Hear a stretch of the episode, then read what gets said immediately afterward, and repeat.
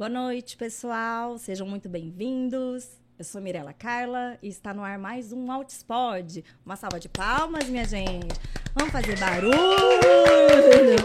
para descontrair, porque o tema hoje é espinhoso, né? Então, assim, a gente está fingindo costume, normalidade, só que não. É a grande pedrinha no meu sapato: seletividade alimentar. A seletividade do Arthur, para quem acompanha a gente, é bastante severa. É algo que sempre trouxe muita preocupação. Mas ainda bem que a gente tem aqui uma pessoa maravilhosa que acompanha o tratamento dele, acompanha a nossa família, ela e a equipe dela, Renata Tosta. Uma salva de palmas, minha gente! Boa noite, Rê. Seja muito bem-vinda. Obrigada, Mi. Obrigada pelo convite. Ah, eu agradeço. A Rê, é, eu fiquei esperando assim uns 10 meses na fila de espera, né? Porque ela é muito concorrida aqui, entendeu? Então fiquei ali segurando a minha vaguinha até que enfim a gente conseguiu. Já tem um, bastante tempo já que ela está acompanhando, né? E a seletividade do Arthur é, foi uma das coisas assim, quando a gente teve diagnóstico, sabe quando tem muitos atrasos, você não sabe nem por onde começar a acudir? Foi mais ou menos assim. Então, outras coisas passaram na frente, né? E aquela esperança de, ai, será que com o tempo melhora? será que, né, com a idade vai chegando, vai melhorando? E não, não melhorou, pelo menos no caso do Arthur. E aí, é, nisso, eu estava esperando a Rê, e conseguimos a vaga lá na clínica dela, né? E com a equipe dela. E aí eu ia começar aqui te perguntando, Rê, sobre a seletividade alimentar. Ela é tão comum assim ou não? Qual que é a incidência dela aí na meninada? É, quando a gente fala em seletividade alimentar, ela é um dos tipos de dificuldade alimentar, né? E eu trouxe umas colinhas aqui com. Somos com, duas. com alguns dados específicos que acho que é importante a gente falar sobre isso, né? Então, tem muitos dados que dizem que 30% das crianças que têm um desenvolvimento atípico, então que tem uma. uma não, que tem um desenvolvimento típico, típico. tem dificuldade alimentar. Né? Então, é uma incidência muito grande na população típica, a Sim. questão da dificuldade alimentar. É algo que está aí para todo mundo é, ver enfrentar. enfrentar né? E a dificuldade nas crianças atípicas é tá no 80% das crianças que têm um atraso aí do desenvolvimento vão apresentar algum tipo de dificuldade alimentar. Então é um tema muito amplo, né? Um é muito muito alta a incidência, né? Isso. né? 80% considerando assim as crianças atípicas, mas de diversos atrasos e deficiências, sim, né? Sim, sim. Agora, e aí eu vou falar por conta, né, sem nenhum embasamento científico, mas eu desconheço um autista sem algum tipo de transtorno sensorial. Sim, sim. A questão Existe? da disfunção de integração sensorial está ali né? em 98%. É algo que é muito, é, muito alto mesmo, a, a prevalência, né? Não precisa assim necessariamente gerar seletividade alimentar, mas o distúrbio sensorial, uhum, né? Uhum. Não é todo mundo que é abençoado assim de ter uma seletividade severa como a do Arthur, né? Aliás, você tem outros pacientes que assim são tão difíceis quanto o caso do Arthur? A gente tem bastante crianças que têm uma questão com a seletividade alimentar muito severa. É, é muito importante que faz um impacto aí na funcionalidade, faz um impacto na participação social de uma maneira muito intensa. Então assim, que acaba sendo do, do, grave mesmo que a gente fala. Do né? grave, né? né? Porque limita, às vezes, a família. A família não sai, Nossa. a família não consegue ir num restaurante, a família não consegue socializar, né? O comer é algo muito da socialização. E aí, quando isso tem um impacto na funcionalidade da criança, a família toda é, fica, fica é, disfuncional em relação a fica. isso, né? Então, isso vai é gerando muita ansiedade. É um peso muito grande, assim. Uhum, é, uhum. Demanda, por exemplo, a gente toda vez que vai sair de casa demanda muita logística. Isso. Porque ele só come aquilo de determinada marca, né?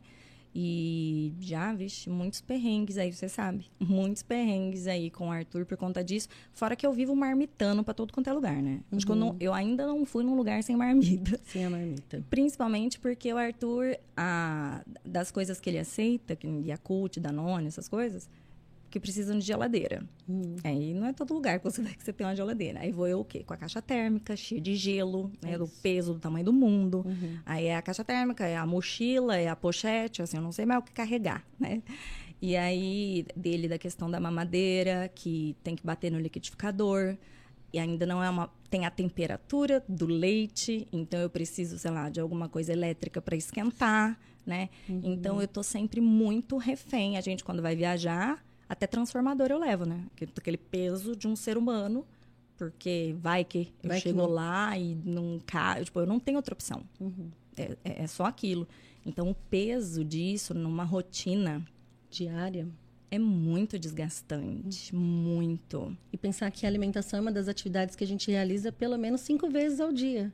É, então, imagina se você tem uma, uma questão, uma dificuldade nessa atividade cotidiana, cinco vezes ao dia.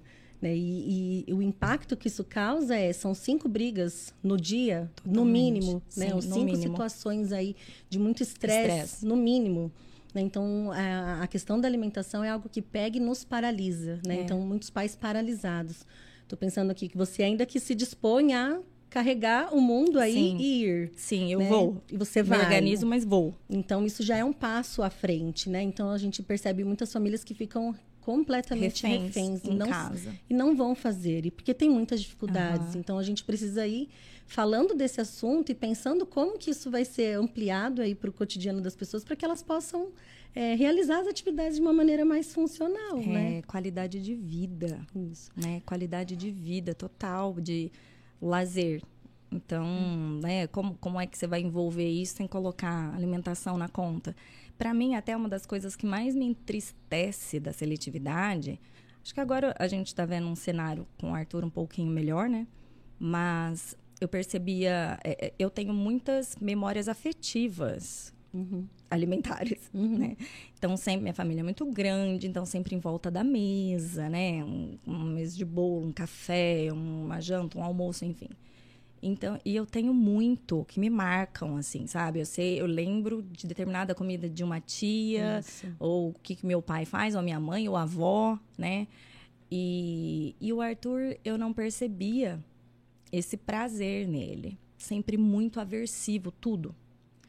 E eu pensava, poxa, né? Assim, ele não vai ter isso. É triste pensar, né? É triste. É uma coisa que me entristece, assim, uhum, sabe? Uhum. Eu tento não ficar. Eu sinto, dou uma respirada e sigo, assim. Eu tento não ficar absorvendo muito isso. Mas era um dos, dos grandes pesos. Uhum. Porque sempre a minha família unida, todo mundo reunido ali, e o Arthur não estava ali ele ficava muito incomodado, né? muito incomodado mesmo. Hoje a gente ainda consegue um pouco da presença dele uhum. ali, né, uhum. e tal. Uhum. Mas todas aquelas etapas que a gente vai ir conversando aqui. E aí eu ia te perguntar outra coisa. A questão da seletividade, como saber se assim a criança, o que, que define, né? A criança que ela é seletiva, de fato, e tem uma disfunção grave nisso, ou se ela só é chata para comer mesmo, né? A gente vai pensando também na quantidade de alimento que aquela criança ela consegue ter na, na, na no cardápio, né? Tá. Então, assim, tem variação. Que, que, são seletivas, mas que aceitam até 30 a, alimentos. Então, Nossa. Então, tem uma questão ali que vai ampliando, né? Então, a, questão da dificuldade alimentar, quando isso vai ficando muito mais restrito, então, menos que 20 alimentos. E aí, eu lembro que mães falam assim, peraí, eu conto 5 aqui, Eis Renata. Falar, você tá falando 30 e eu tô aqui assim, uhum. Nossa, 30, cara. Tipo assim, meu Deus, Sim. que incrível uma criança comer 30 Então, coisas. essas crianças que comem 30 são os chatos para comer, que Nossa. fazem uma seleção, mas que conseguem. Às vezes comem um alimento, depois deixam de comer, mas depois se a gente vai tentar introduzir aquele alimento de novo, fica um pouco mais fácil para fazer a introdução. Então, tem alguns caminhos que vai e volta, vai e volta, mas é, é, do possível, né? E tem crianças, e esses são os chatos para comer, que fazem. A gente também escolhe muitas Sim. coisas dos nossos alimentos, né? A gente não come de um tudo aí. Tem gente que come tudo, tem gente que, que faz escolhas, né? Pela textura, pela cor, pela. E tudo bem a gente ter escolhas, né, uhum, né? Nesse, preferências. Algumas preferências. Agora, a criança, quando começa a ficar muito restrita, fica aversiva a situações novas. Então, quando começa a já ter mais dificuldade, e aí demonstrar situações da, da integração sensorial, né? De uma disfunção.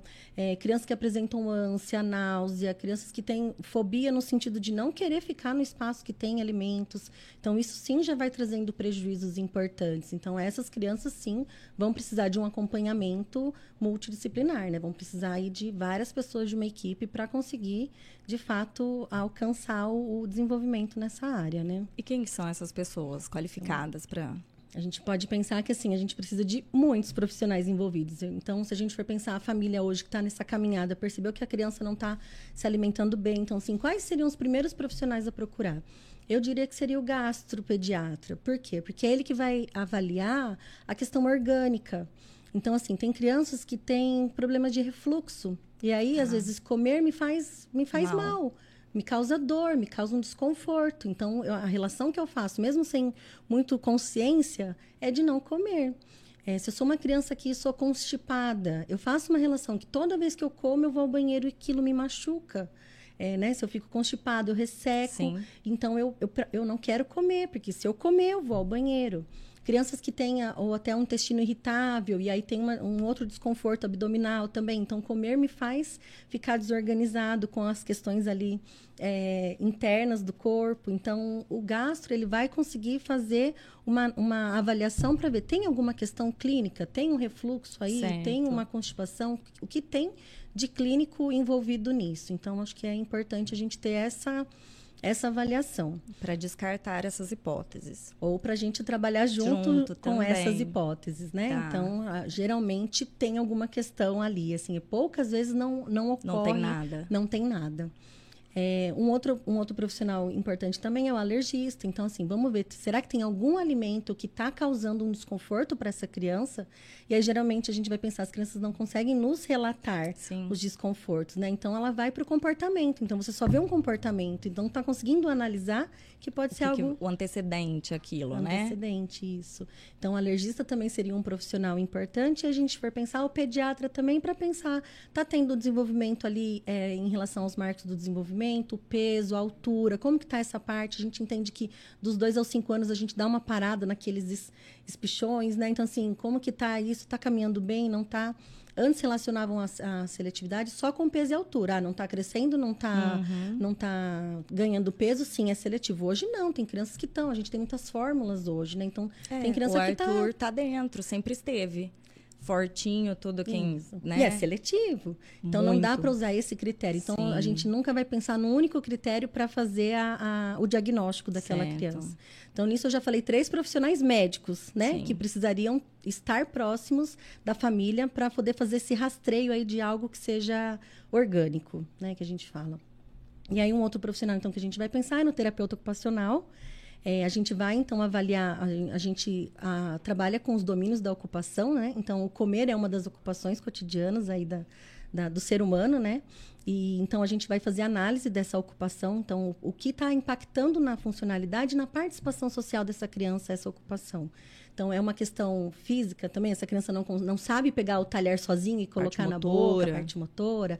Então, tem as questões sensoriais. Então, a gente vai fazer uma análise. Acho que depois eu vou discorrendo um pouco mais como que é a avaliação, avaliação. da terapia ocupacional. Mas, então, o terapeuta ocupacional vai olhar para essa parte, então, motora, sensorial e da participação também. Né? Um outro profissional envolvido é um nutricionista. Então, a gente precisa ter uma ideia. Aquela criança, ela está nutrida? Aquela criança uhum. está bem? É, até às vezes eu falo assim, às vezes a gente vai para o nutricionista sem pensar na terapia alimentar, mas para ele ver se aquela criança ela está com todos os nutrientes necessários para que ela fique bem. Uhum. Então nesse momento, às vezes é que a, a Nutri vai é, suplementar, para porque o comer é algo muito assim, né? Não, se ele não está comendo, ele não vai desenvolver, ele vai, ah, vai ser internado. Vai... Exato. Ainda mais você pensar em crianças atípicas, uhum. geralmente a carga horária dessas crianças é uma é assim uma loucura, sim, né? Sim. Como que vai aguentar essa quantidade de estimulação, de terapias, né? Sem comer. Sem comer, né? não tem. E aí, então, a gente pensa na suplementação, porque aí a hora de comer não é mais porque ele precisa se alimentar no sentido nutricional, mas é porque é algo prazeroso. Então, a gente já vai, então, a gente vai diminuindo algumas guerras ali. Tá. Quando aquela criança, então, a gente avalia, suplementou, tá tudo bem. Então, agora o comer não é mais pelo eu tenho que estar tá nutrida, é porque o comer vai ser mais dessa participação social, eu vou estar com a minha família na mesa, eu vou estar com meus amiguinhos na hora do intervalo, né, no recreio da escola. Então, é por conta de outras coisas. Então, a nutricionista ela vai fazer essa análise, análise dos alimentos, como que isso vai ser introduzido ou não para as crianças. Então, a gente vai fazendo alguns rastreios aí junto com a nutricionista. É, na avaliação, a gente também vai pensar na fonoaudióloga, né? Por quê? Porque a gente tem que pensar que essa criança ela pode ter uma dificuldade mastigatória. Então, essa criança ela pode não conseguir saber deglutir, ela pode não conseguir saber mastigar. mastigar. Caso do Arthur. Isso. E aí é a fono que vai nos auxiliar nessa parte oromotora mesmo, né? Então, assim, ela vai cuidar da parte da mastigação. Uhum. Então, a fono é muito importante. A gente também vai pensar na, na questão da psicologia, né? Então, para a gente pensar, será que esse alimento teve situações aversivas ou como que é o contexto familiar? Essa alimentação está vindo num, num, contexto também muito forçado. aversivo, forçado. Então, o psicólogo também vai fazer essa ajuda aí nesse, nessa caminhada.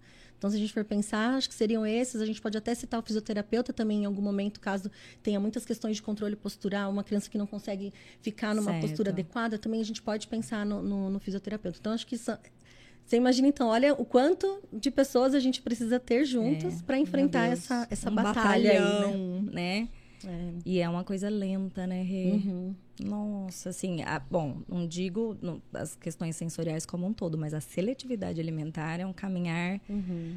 Olha, é um exercício de paciência que a gente precisa fazer, né?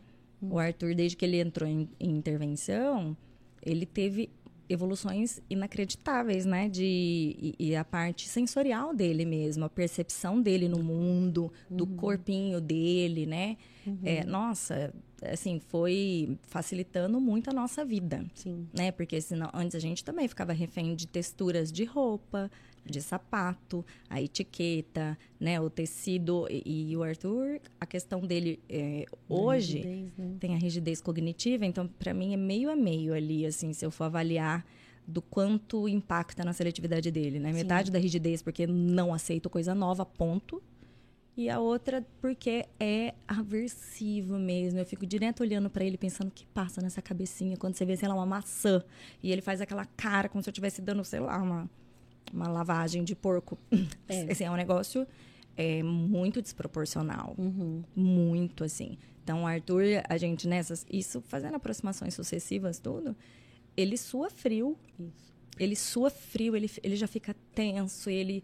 Ele hoje já se expressa, então ele fala muito em medo. medo. Eu lembro, tem vários né? vídeos que você mostra, né? Ele fala do medo. Tô com medo, mamãe, eu tenho medo. O pedaço na boca dele deixa ele muito agoniado, assim. Uhum. O cérebro dele não identifica o que fazer com o pedaço. Isso. Não é instintivo o que, que ele é. tem que fazer, né?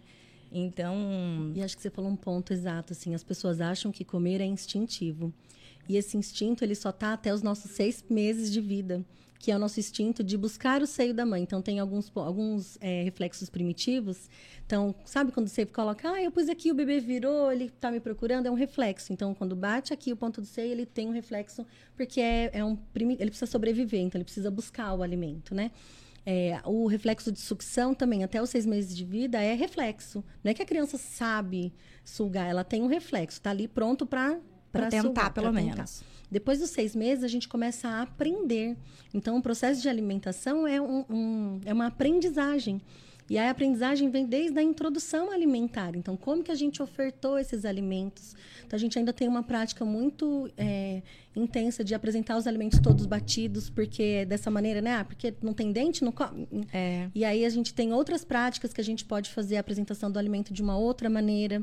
Né? Então, assim, é desde lá do começo. Como que a gente vai fazer nessa introdução alimentar? Como que o alimento vai chegando até essa criança? Então, a gente também tem que pensar no processo, assim. Às vezes a criança só vê o prato pronto. Como Ela não criança... participa daquilo, né? Isso. Como que isso foi fazendo parte da criança entender? Ah, então a maçã foi para lá e virou suco. Mas como? Ah, eu vi. Né? Então tem todo um processo aí do, do, da alimentação, né? Então que é algo que tem que ser aprendido mesmo. Então, se a gente for pensar para o nosso corpo, é só ó, o que é instintivo é respirar. Isso eu tenho que fazer. Então, por mais que a gente vai respirar, e para o corpo é mais importante respirar do que comer. Então, vamos pensar naquelas crianças que são é, respiradoras bucais. Ela vai ter dificuldade para comer. Por quê? Porque eu tenho que fechar. Eu, eu não Ela consigo... tem que escolher. Eu respiro como. Né? Então, a gente vai pensando em várias questões, a, a parte da, da, alimentação, e a gente precisa entender que isso é uma aprendizagem. Então, como que a gente ensina isso para a criança? Mas, na verdade, a gente também tem que pensar na família. Como que isso é... Todo mundo precisa estar, tá, né, assim, no mesmo barco, né? Isso, isso. Para mim, foi muito impactante viver isso com o Arthur. Porque eu sou daquelas que come de tudo. Para mim é tudo muito simples, muito tudo tá ótimo. E eu tenho, eu sou muito flexível de comportamento, então também me adapto muito. Uhum. E, e aí, de repente, o Arthur, com aquele mundo de, de manias e padrões que ele estabelece e que ingessa tudo, assim, é sufocante, né? E, e eu tinha uma ideia de que era instintivo mesmo, assim, simplesmente, sei lá, você põe na boca e você Come. mastiga, pronto, engole, né? E não, né? O cérebro não, não reconhece aquilo da forma adequada, assim, é uma habilidade que você vai ter que ensinar Uhum. e aí, se a, tua, se a parte sensorial tua é toda bagunçada, você é, recebe as informações do mundo toda com um tilt aí, aí já começa a complicar tudo, né? Sim. E, e aí, se a gente agora for tentar pensar um pouco mais, então, dessa questão, o que, que é esse tal de sensorial, né? Que todo mundo fala. E aí, o que, que a gente pensa no sensorial? A gente pensa sempre na questão, ah, é, é tato, né?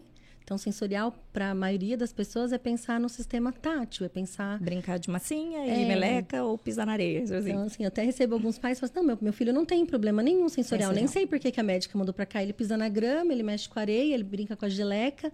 E aí é na hora que a gente começa a explicar que a gente tem oito sentidos Nossa, outra coisa né? chocante, porque também pra mim sempre foi ah, até o sexto sentido, né? E aí, oito? Não, peraí, né? Co- Como assim? Co- né? que sentidos são? E com nomes, assim, bizarros também, Nomes né? feios, né? Mas aí eu vou deixar pra você. Quais são esses oito sentidos que a gente tem?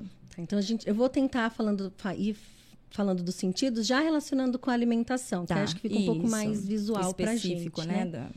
Então, quando a gente fala em comer, a gente come com os olhos. Então, a visão é um dos nossos sentidos. E aí, a gente precisa ter um agrado daquilo que a gente está vendo na nossa frente, né? Então, se alguém nos apresenta um prato de cabelo, aquilo vai ser muito aversivo para nós, né? Então, assim, eu não vou querer comer. Só de olhar, eu já não vou nem Não querer afim. provar. Não, não tô afim. Então, a- às vezes a gente olha para criança e fala, mas tá tão bonito, mas assim, tá bonito para você. Que será que aquela criança está reconhecendo aquilo? Ele sabe o que tem naquele prato? Ele está reconhecendo aquilo? Ele está entendendo o que, que é? É a mesma coisa quando a gente chega no restaurante, sei lá, de, de uma outra nacionalidade e a gente não conhece os pratos e vem lá. Vamos pensar na, na China, né? Que tem Aqueles lá... insetos. Não, dos- não é na China. Não. é Não. É, Não, vai, fala, desculpa. Mas pensando que tem aqueles pratos diferentes, você fala assim, isso não faz parte da minha, da minha cultura, isso não faz parte do meu cotidiano. Então, é um, enfre- é um enfrentamento que a gente Sim. faz também, Eu, né? eu pensei na Tailândia. Na tá? Tailândia. Mas pensando que a gente, então, é, né, é, a gente vai ter que pensar na cultura também. Então, Sim. então, a visão é algo muito importante. A gente, a gente come pela aparência também. Então, a gente precisa entender que aparência que isso está tendo para a criança naquele momento, né? Então, a gente tem que pensar nisso. Um outro sentido muito importante para a alimentação é o olfato. Né? Então, o cheiro, né? Você me falou assim, ah, eu lembro de coisas da infância, É. né? Então, aquele cheirinho do bolinho da avó, aquele cheirinho, não sei o quê, me remete muitas sensações boas Uhum. ou até sensações ruins. Então, se eu sinto o cheiro, de repente, de alguma outra coisa mais forte, assim, esses dias minha mãe foi fazer uma comida em casa, eu tive que sair de casa. Sério? Ela foi fazer uma comida, eu saí, ela me procurou, não estava lá, mas assim, foi, para mim foi muito intensa ela. Nossa, Renata, mas precisava, eu falei, eu não consegui ficar na casa e depois eu não consegui comer a comida. Eu não comi porque eu lembrei do cheiro. O gosto podia estar maravilhoso. Mas associou. Associei, O cérebro fez a associação. Não quis ficar dentro de casa, eu precisei sair Olha só. né? E me causou náusea, tudo. E aí, ah, então, a questão do sistema olfativo, a gente fala que ele é um dos únicos sistemas que vai direto para o sistema límbico, que é o nosso sistema da emoção. Então, por Tá. isso que nos remete Automático. tanto. É automático. Você sentiu o cheiro, você vai fazer alguma referência, tanto boa quanto ruim. Uhum. Então, é um sistema muito importante também para a gente avaliar e pensar. Então, crianças, às vezes, que têm uma questão olfativa, a gente vai ter tomar mais cuidado É, de como com- essa, o alimento vai ser preparado, onde ele vai comer. Né? onde vai comer. Exato. É, o Arthur, ele tem bastante disso. Dependendo qual for o cardápio. E não é muito óbvio. Porque tem coisa que você, assim, sei lá, faz um churrasco que cheira forte, ou Uhum, alguma carne, um assado. E não, às vezes são coisas que, sei lá, fez uma macarronada. Eu não acho que aquilo tá dando um super cheiro, enfim. Mas, e pra, Pra ele, ele é, teve, né? tipo assim, nossa, ele, ele hoje, né? Ele vem, senta perto de mim e aí ele vai se afastando, se É. afastando, se afastando. E eu sei que é por conta do, Do cheiro. cheiro, que tá, assim, difícil pra ele ficar ali. Uhum. Então a gente tem que ficar atento a isso, porque aí a gente pode, então, é, nas intervenções, começar a trazer outros cheiros para que ele faça referência. Então, por exemplo, eu estou num momento que eu gosto muito, a gente traz um cheiro que não é tão agradável, para ele fazer uma referência. Nossa, mas mesmo assim eu estou gostando muito disso daqui. Ah, Entende? Então a gente vai pensando em algumas estratégias que a gente pode usar. Então, no momento que ele está se divertindo muito, trazer algo que não seja tão agradável, mas só, não, não é nem Mas, tipo, tudo bem, não paralisa por conta disso e você... porque tá muito legal isso daqui. E aí ele po- pode começar a fazer referências do cheiro e com aquele momento legal, entende? Assim, porque eu tô engajado, porque eu tô muito envolvido, porque aquilo tá me motivando. Então, são algumas estratégias. Nunca né? pensei desse, desse jeito, assim, sabe? É, a gente tem que né, ir, ir relacionando os, os, sistemas, né? Então, a gente já pensou em dois agora. A gente vai pensar, o sistema auditivo, ele também é muito importante. Eu não consigo comer quando tem alguém Ai, barulho de mastigação. Quando eu vou ao cinema, Cara. eu fico constrangida de comer a pipoca naquele silêncio. Eu falo, alguém tá ouvindo eu, eu comer. E Parece eu, ecoando na sala. E aí eu fico comendo assim, ó, esperando derreter a pipoca para poder engolir. Então você imagina que isso. Eu tenho isso, né? muito. Meu marido, eu quero. Nossa, eu fico quilômetros luz dele a hora que ele está comendo, porque parece que eu só escutei aquilo, não presto atenção em mais nada. Então tem Verdade, uma questão auditiva também. do comer e também tem a questão do ambiente. Então, às vezes, o ambiente muito barulhento. Se eu já tenho uma questão auditiva, isso vai me atrapalhar, eu fico desorganizado. Muito estímulo de uma vez, né? Isso. Então a gente tem que ficar atento. Então, o sistema auditivo ele também influencia na questão do, do comer, né? nessa atividade. É, a, a, questão do, do, do, paladar, né? Da, a questão do, do, gosto, né? Então, o gosto também. E é muito interessante. A nossa língua, e as, acho que as fonos podem explicar muito mais, mas a nossa língua ela tem é, vários receptores para alguns tipos de, de sabores, né? São cinco tipos de sabor. É o doce, o amargo... Azedo. Azedo. Salgado. Ai, agora eu não vou... Doce, salgado. amargo... É, salgado. E aí tem um que é o, a maior parte da nossa língua, que é o umami. E aí é, é, o saborzinho do sazon, sabe? Do aginomoto, aquele é um Tempero. sabor que não é sabor, não tem um sabor, mas ele ele neutraliza os sabores, Nossa. ele deixa o sabor sempre com o mesmo que tem nas comidas industrializadas, a maioria dos alimentos. Então, é esse sabor, quando a gente é, introduz esses alimentos industrializados já muito lá na infância, muito lá desde pequenininho, bolacha, bolacha maisena, sabe aqueles que a gente acha, ah, minha, a, que, não tem problema, não tem problema, já pode dar é, faz com que a, a, a, recepção e a gente aumente mais essa, essa sensibilidade, assim, de de vontade por aquilo. Então a gente a, aumenta, como assim, a, a, recepção daquela informação e a língua ela vai ficando mais propensa a querer aquele tipo de alimento, porque ele é um alimento que vai ficar sempre com o mesmo sabor. Uhum. Então é um alimento confortável de se ter na boca. Né? Então... A questão do então açúcar, quanto mais açúcar você consome, mais você quer e vai ficando Isso. apurado nesse sentido, assim. Então, se a gente for pensar na, na, questão da batatinha frita do McDonald's, né? Ela vai ser igual aqui em Rio Preto, lá em São é. Paulo e lá uhum. nos Estados Unidos. É o mesmo sabor, uhum. mas é por conta dos ingredientes que eles usam. Então, super o... naturais. Né? Então, esse sabor umami é o que nos, nos vicia mais. Então, Entendi. é o que tem ali. Então, o paladar ele é muito importante nisso. Então, as crianças, às vezes, vão fazendo... Tem a questão da rigidez cognitiva, certo? Só que eu, eu me senti confortável com aquilo. Para que que eu vou mudar? Uhum. Para que que eu vou provar uma coisa nova? Se, porque eu já tentei provar algumas coisas que talvez não Entende? Então, assim, é, é, é, muito importante a gente pensar como que a gente vai fazer na introdução alimentar também, porque é nesse momento que a gente talvez vá deixando essa criança mais suscetível ou não a receber aquela informação, né? E aí a gente tem que ir ampliando isso conforme o, o tempo vai passando. Então, é, é, muito importante a gente fazer apresentações dos alimentos de diversas maneiras. Isso eu já estou falando lá no, no início, né? Sim. Agora, quando a gente vai caminhando, caminhando com a questão da seletividade, a, a gente vai... já ferrou, já lascou tudo. Aí a gente vai pensando em outras estratégias. Mas assim, não sei se nem você já tinha pensado no paladar, que não é só gosto, né? Você viu que tem... É, é, é, são diversos gostos aí, é, né? Não tinha feito essa associação, assim mas de que de fato que nem o Arthur ele basicamente ele é, ele é alimentado no glúten e na lactose né é basicamente a dieta dele e então eu sei, ele come muita coisa doce, então o paladar uhum. dele já fica, já, já pede mais isso, porque uhum. ele é, é, essa rigidez dele, né? Então ele estabeleceu a zona de conforto dele ali. Quanto mais ele come disso, mais ele quer da mesma da coisa, mesma né? Coisa, Mas é, e, e, é um ciclo vicioso isso. Sim, sim. Porque só quer aquilo, então você só dá aquilo. Só que se você também só dá aquilo, ele vai continuar só querendo. Tipo... E a gente não vai ofertando, a gente é. vai ficando mais restrito também. Então o ambiente também não vai favorecendo para que a criança amplie, né, a questão da, é, da alimentação. Vai né? desestimulando, total. Sim. E cansa, né? Cansa. Eu acho que esse dia você postou, né, Mirella, assim, gente, é, eu canso, tá Muito. tá difícil, só sou eu, não, né, ele não aceita outra pessoa. Fica pesado, é muito pesado. É, é fica disfuncional mesmo, uhum, né, uhum. A, a, família. Então, é, na minha casa, depois que o Arthur parou de comer, parou de ter almoço e janta porque meu marido trabalha fora, eu não vou ficar cozinhando só para mim, tô super cansada. Aí o Arthur vai tomar só a vitamina dele. Eu também, eu tomo um leite, como meus sucrilhos, eu tenho um paladar maravilhoso também. então, é, é assim, é, prejudicou a saúde de todos. Uhum. Porque para ele eu faria. Sim. Mas só para mim, tipo, depois de um dia cheio de coisa, um monte de coisa para estimular com ele. Aí eu vou fazer um, sabe, um almoço, uma janta e sentar eu ali, eu e eu. Então, é, eu como muito mal. Eu sempre comi mal, mas depois é, disso com o Arthur, agravou absurdamente, porque uhum. eu, eu, fico muito ansiosa. Então, esses momentos de refeição com ele também são é tenso para ele, é tenso para mim, né? Porque eu já vou assim, ai meu Deus, né? Já na tremedeira.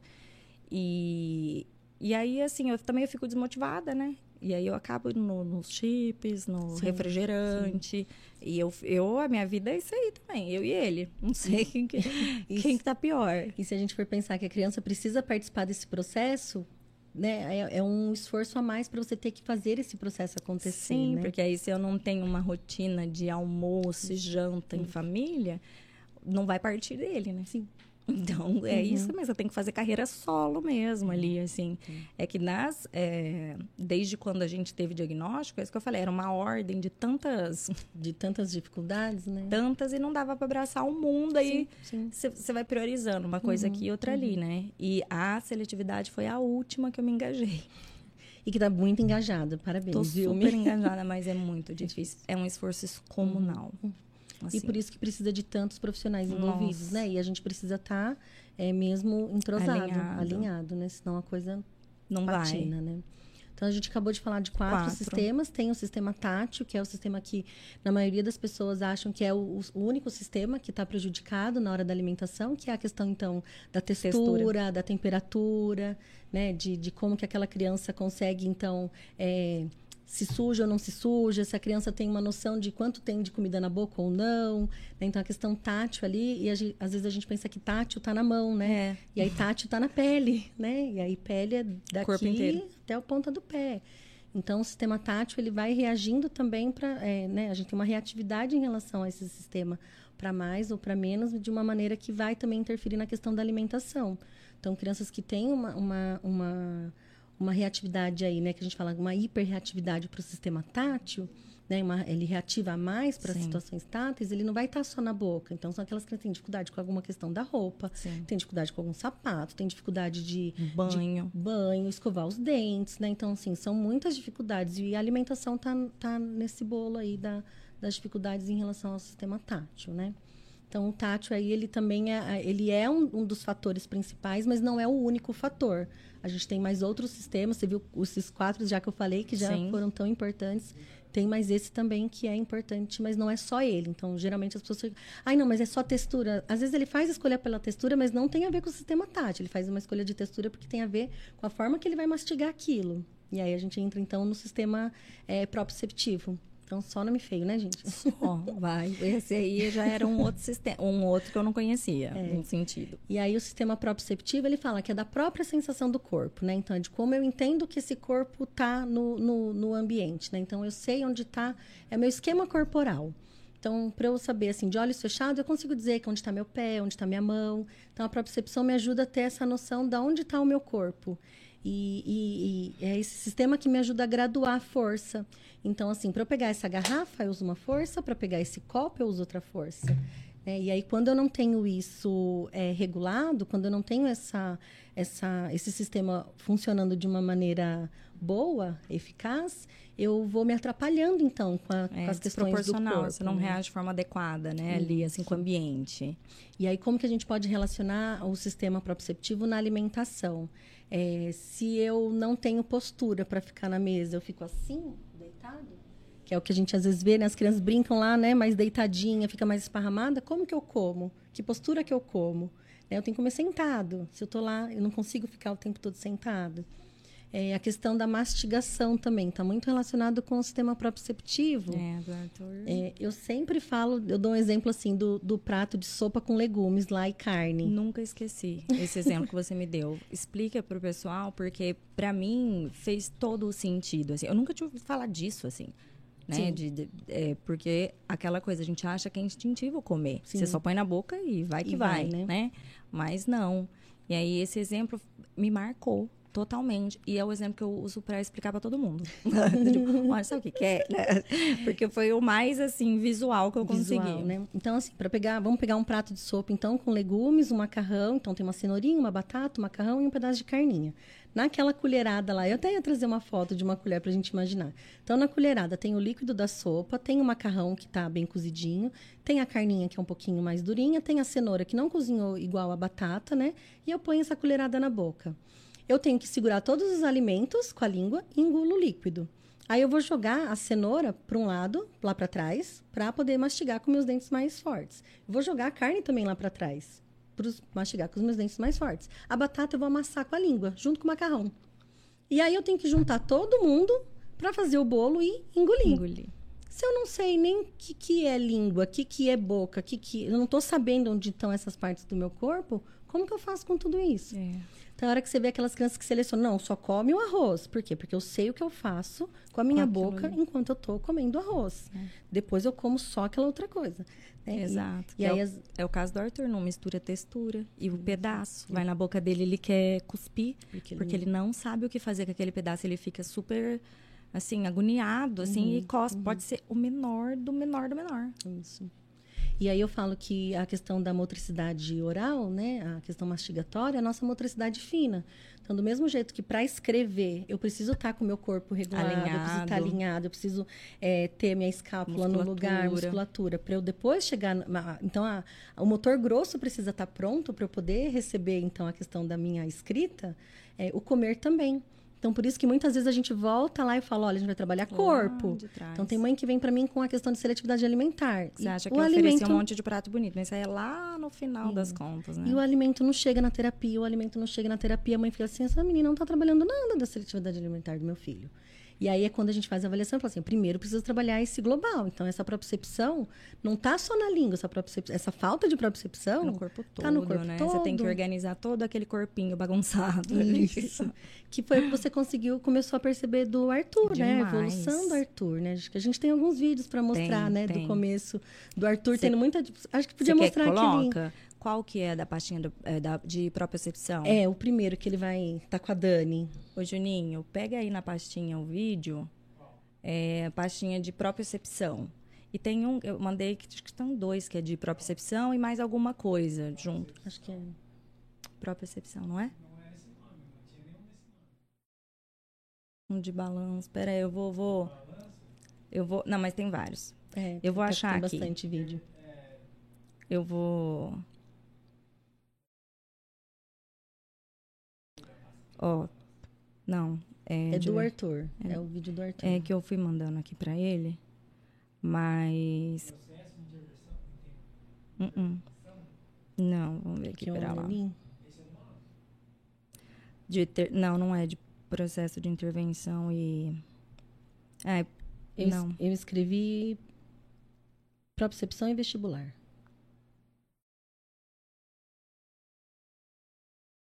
Tem sim, Juninho.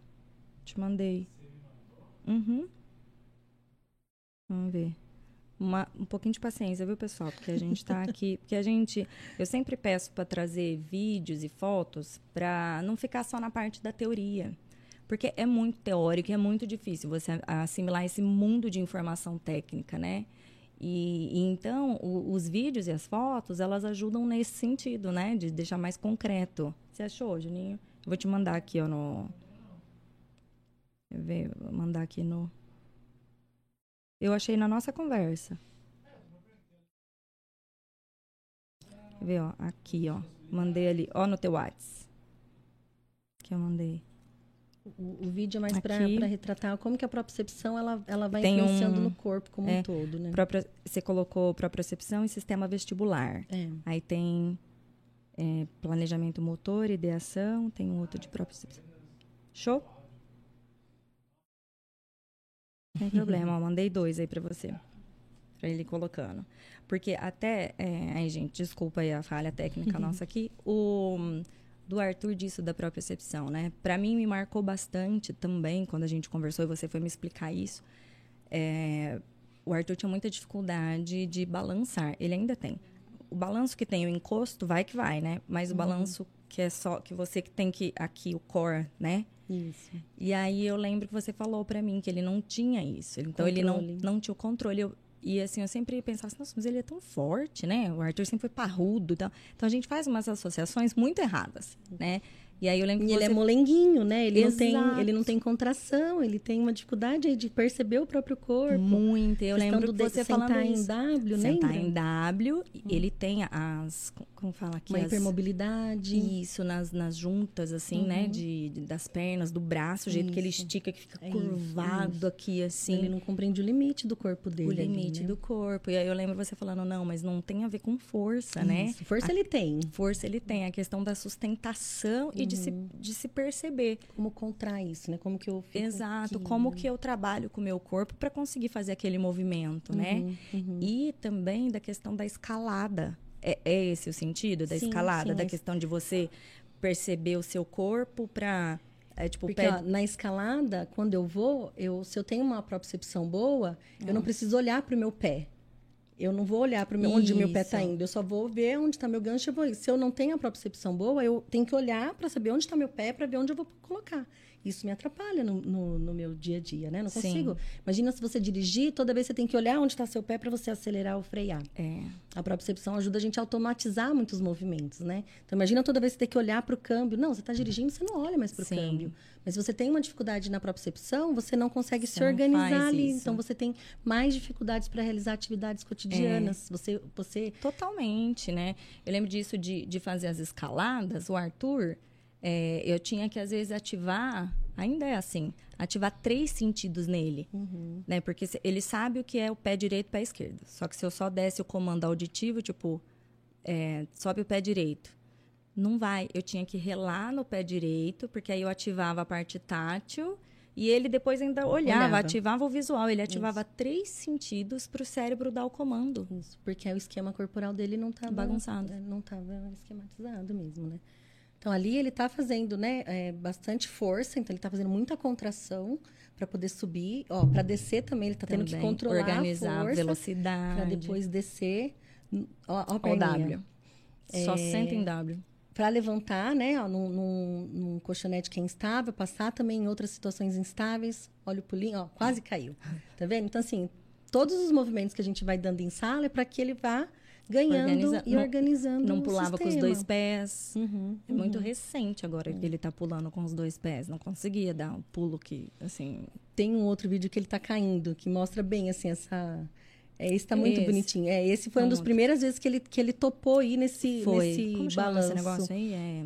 Não, é... Na, na tirolesa, né? Tirolesa, Tá na é. tirolesa, hein? A A Dani. Haja coluna pra gente, né?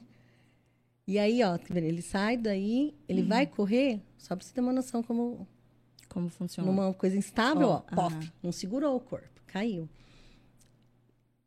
Olha, tentando planejar, ó, olha a dificuldade. Quer dizer, tipo assim, não se organizou. Tem Não. um degrau menor, mas já foi lá em Meu cima. pé já foi, eu não tenho força pra me segurar, mas eu quero ir. A motivação tá dada ali, ele tá querendo, né? E a Dani aproveitou a motivação pra.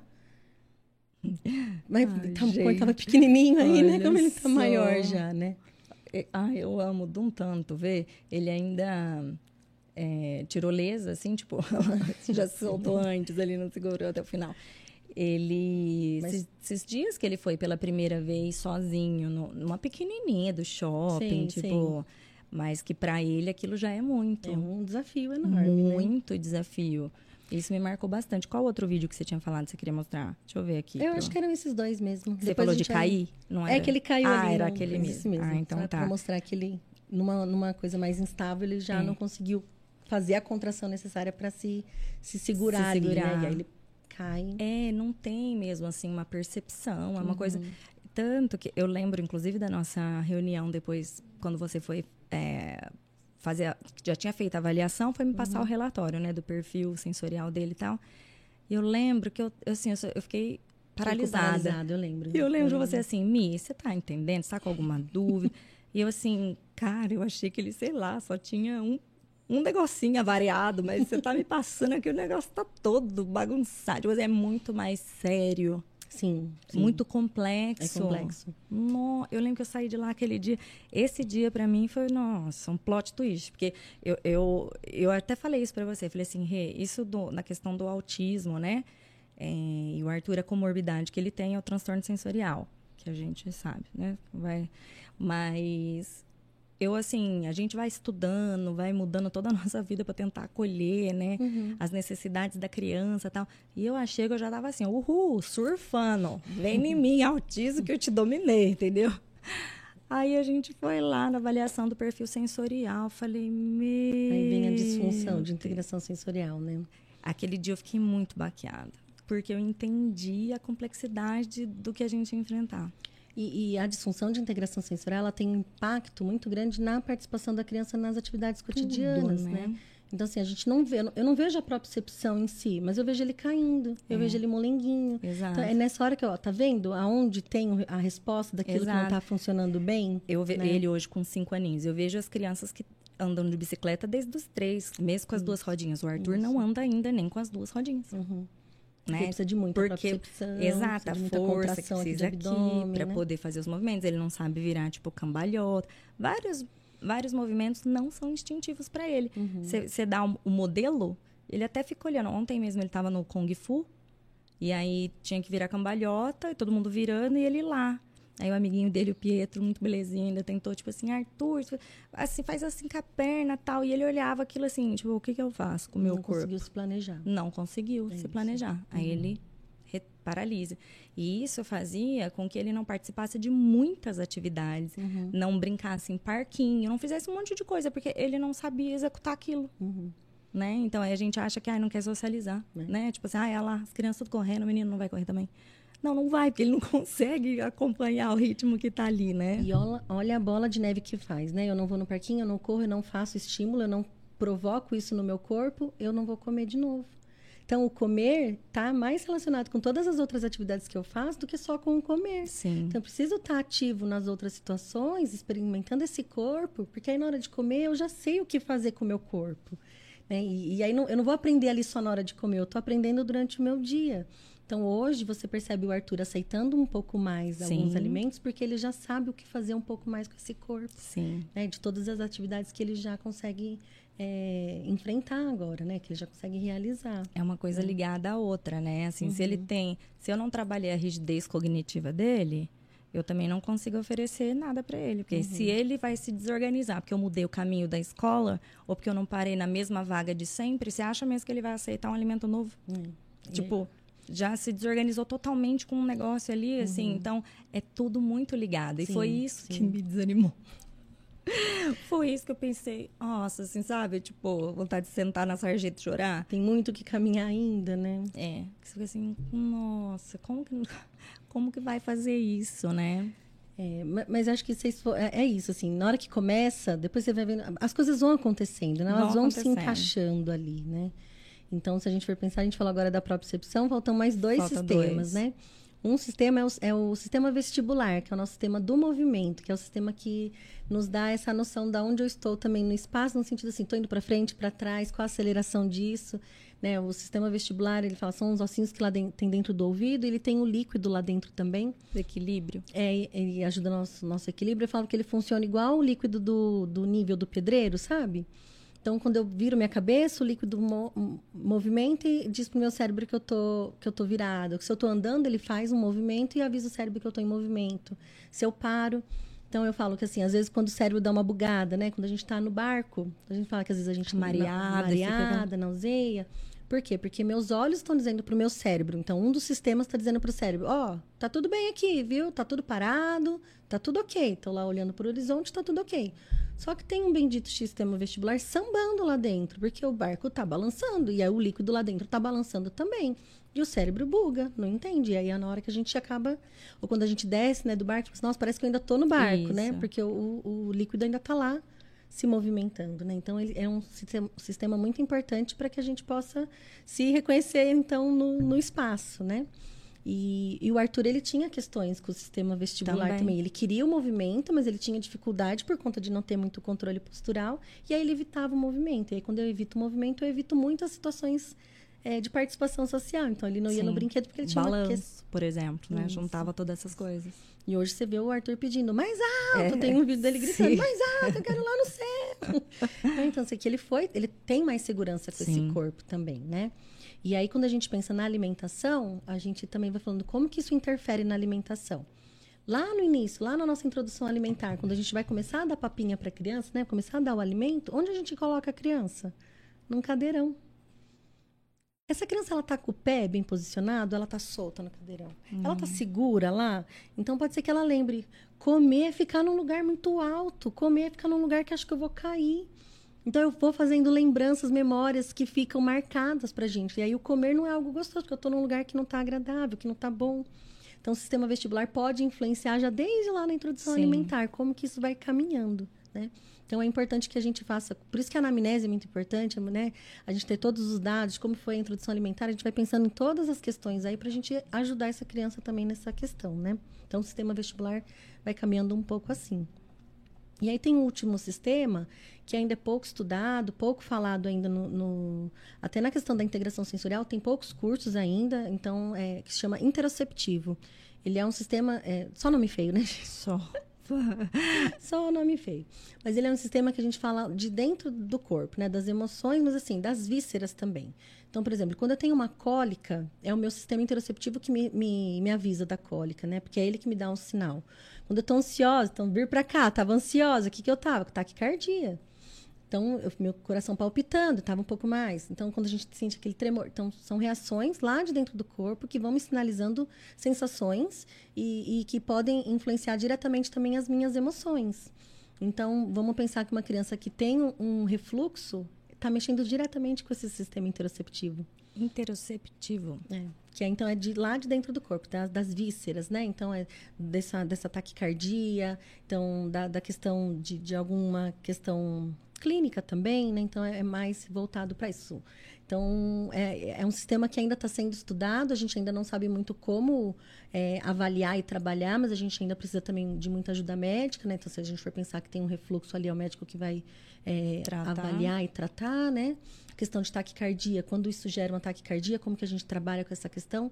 Vamos pensar crianças muitas vezes não verbais, não conseguem sinalizar. Como que só... vai né, falar? Só sente. É, questão da fome, eu não sei diferenciar fome, eu não sei diferenciar Sede. sono, irritação tudo é o mesmo. Lembro que a gente fez uma, uma live com a Pietra e ela deu, deu esse exemplo assim. Eu ficava muito irritada e eu não sabia se era sono ou se era fome. Ela não conseguia diferenciar. Isso é o sistema interoceptivo.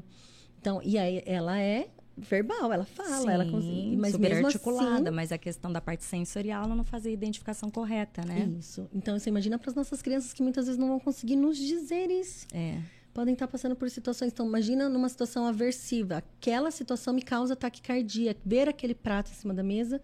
Eu sei que a minha mãe vai apontar o dedo para mim, a minha mãe vai abrir minha boca e vai enfiar a goela abaixo.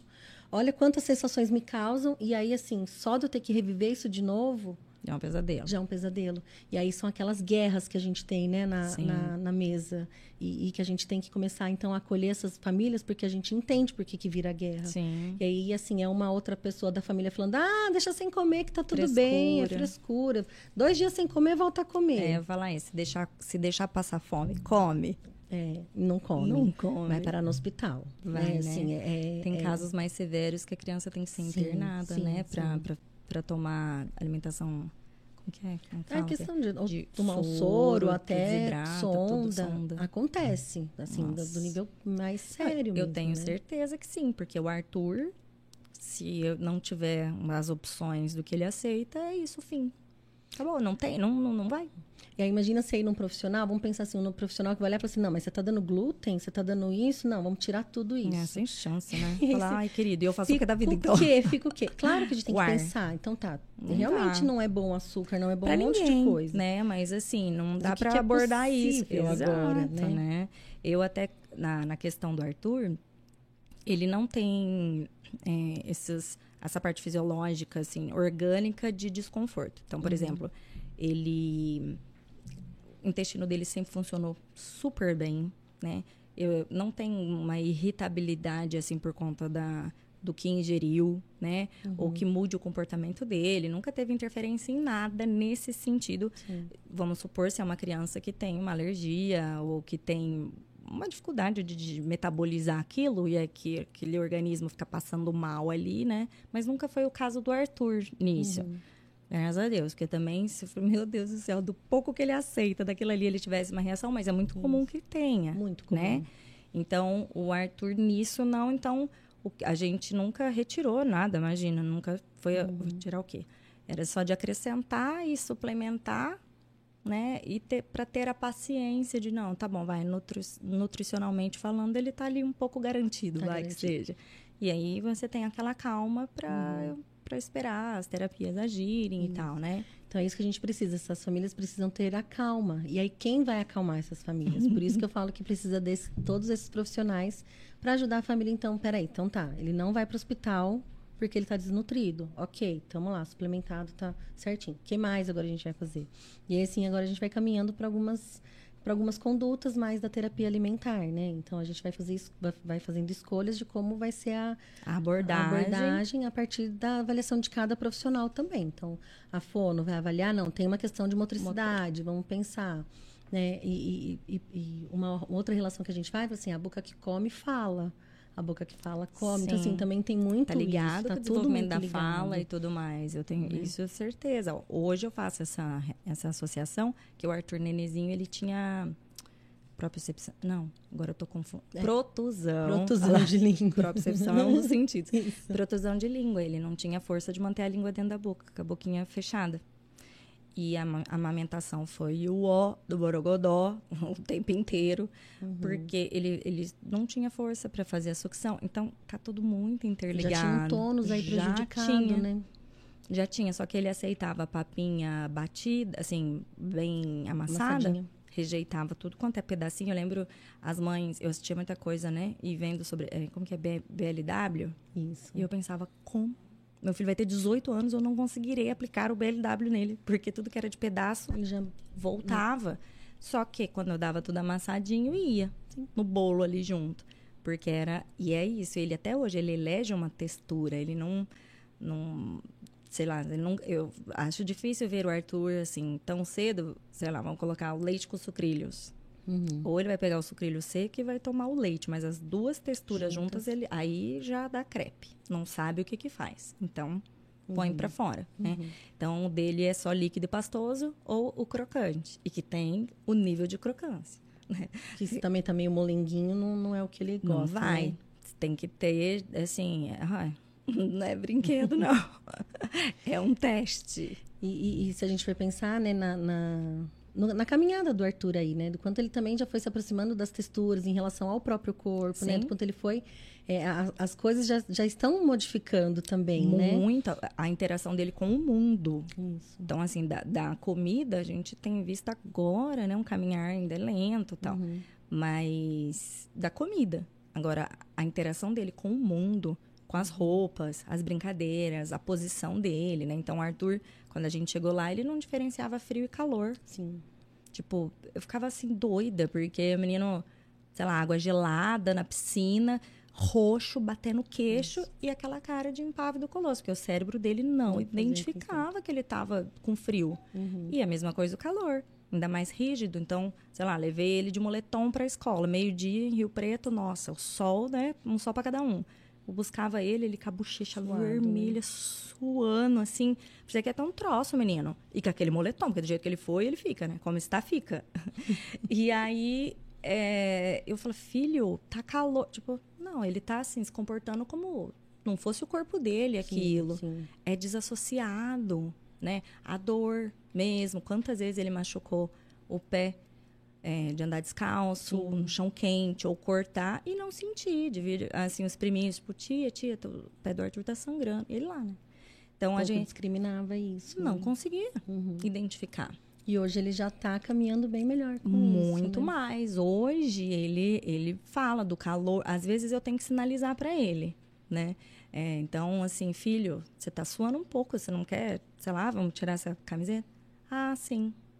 Às vezes à noite, a hora que a gente deita e tá calor, ele não tá reclamando do calor em nenhum momento e tal. E aí ele começa a andar assim pela cama, mudar. E aí eu assim, filho, o que que foi? Ele, ai, tô buscando um geladinho. Tipo, ele fica se encostando na, na parede e tal. Mas, por exemplo, não troca o pijama se tá de manga comprida. Então vamos se trocar. Então ainda não é. Uhum. Né, assim, eu não tenho... consegue fazer essa associação não ainda vai, direta, né? né? Que nem a molecada Uhum. que você vê que já ficou calor, já arranca a blusa, já não sei. Não, não, o Arthur ele Uhum. vai ficar ali um pouco, aí você dá uma sinalizadinha. Então ele tem começado a se perceber mais, né? Uhum. Isso mesmo do brincar, isso de escalada, tudo. Então eu ainda percebo bastante dificuldade dele de execução de movimentos, de coordenação motora ampla por conta dessa bagunça assim no corpinho dele, Uhum. mas já outro, outros 500. E mesmo a, a aceitação de boné, de óculos, o sapato, a meia, porque eu também, por períodos da minha vida, eu fiquei limitada a um modelo de sapato, que ainda era o modelo e a cor, né? E aí, ai meu Deus, se aquela loja, tipo, aquela marca me tira de linha esse modelo. Sim. Já me dava um negócio, porque só aceitava aquilo, né? Então, até lá no núcleo, né, as meninas com a terapia aba, eu, eu já levei muito sapato para lá, para elas fazerem aproximação sucessiva com ele e tentando porque tinha também a parte comportamental, Sim. além da sensorial, Sim. né? Então, aí você vê aquele mundo chega para ele de uma forma muito bagunçada e muitas vezes eu fico olhando para ele e fico assim, o que que tá passando nesta cabecinha, né?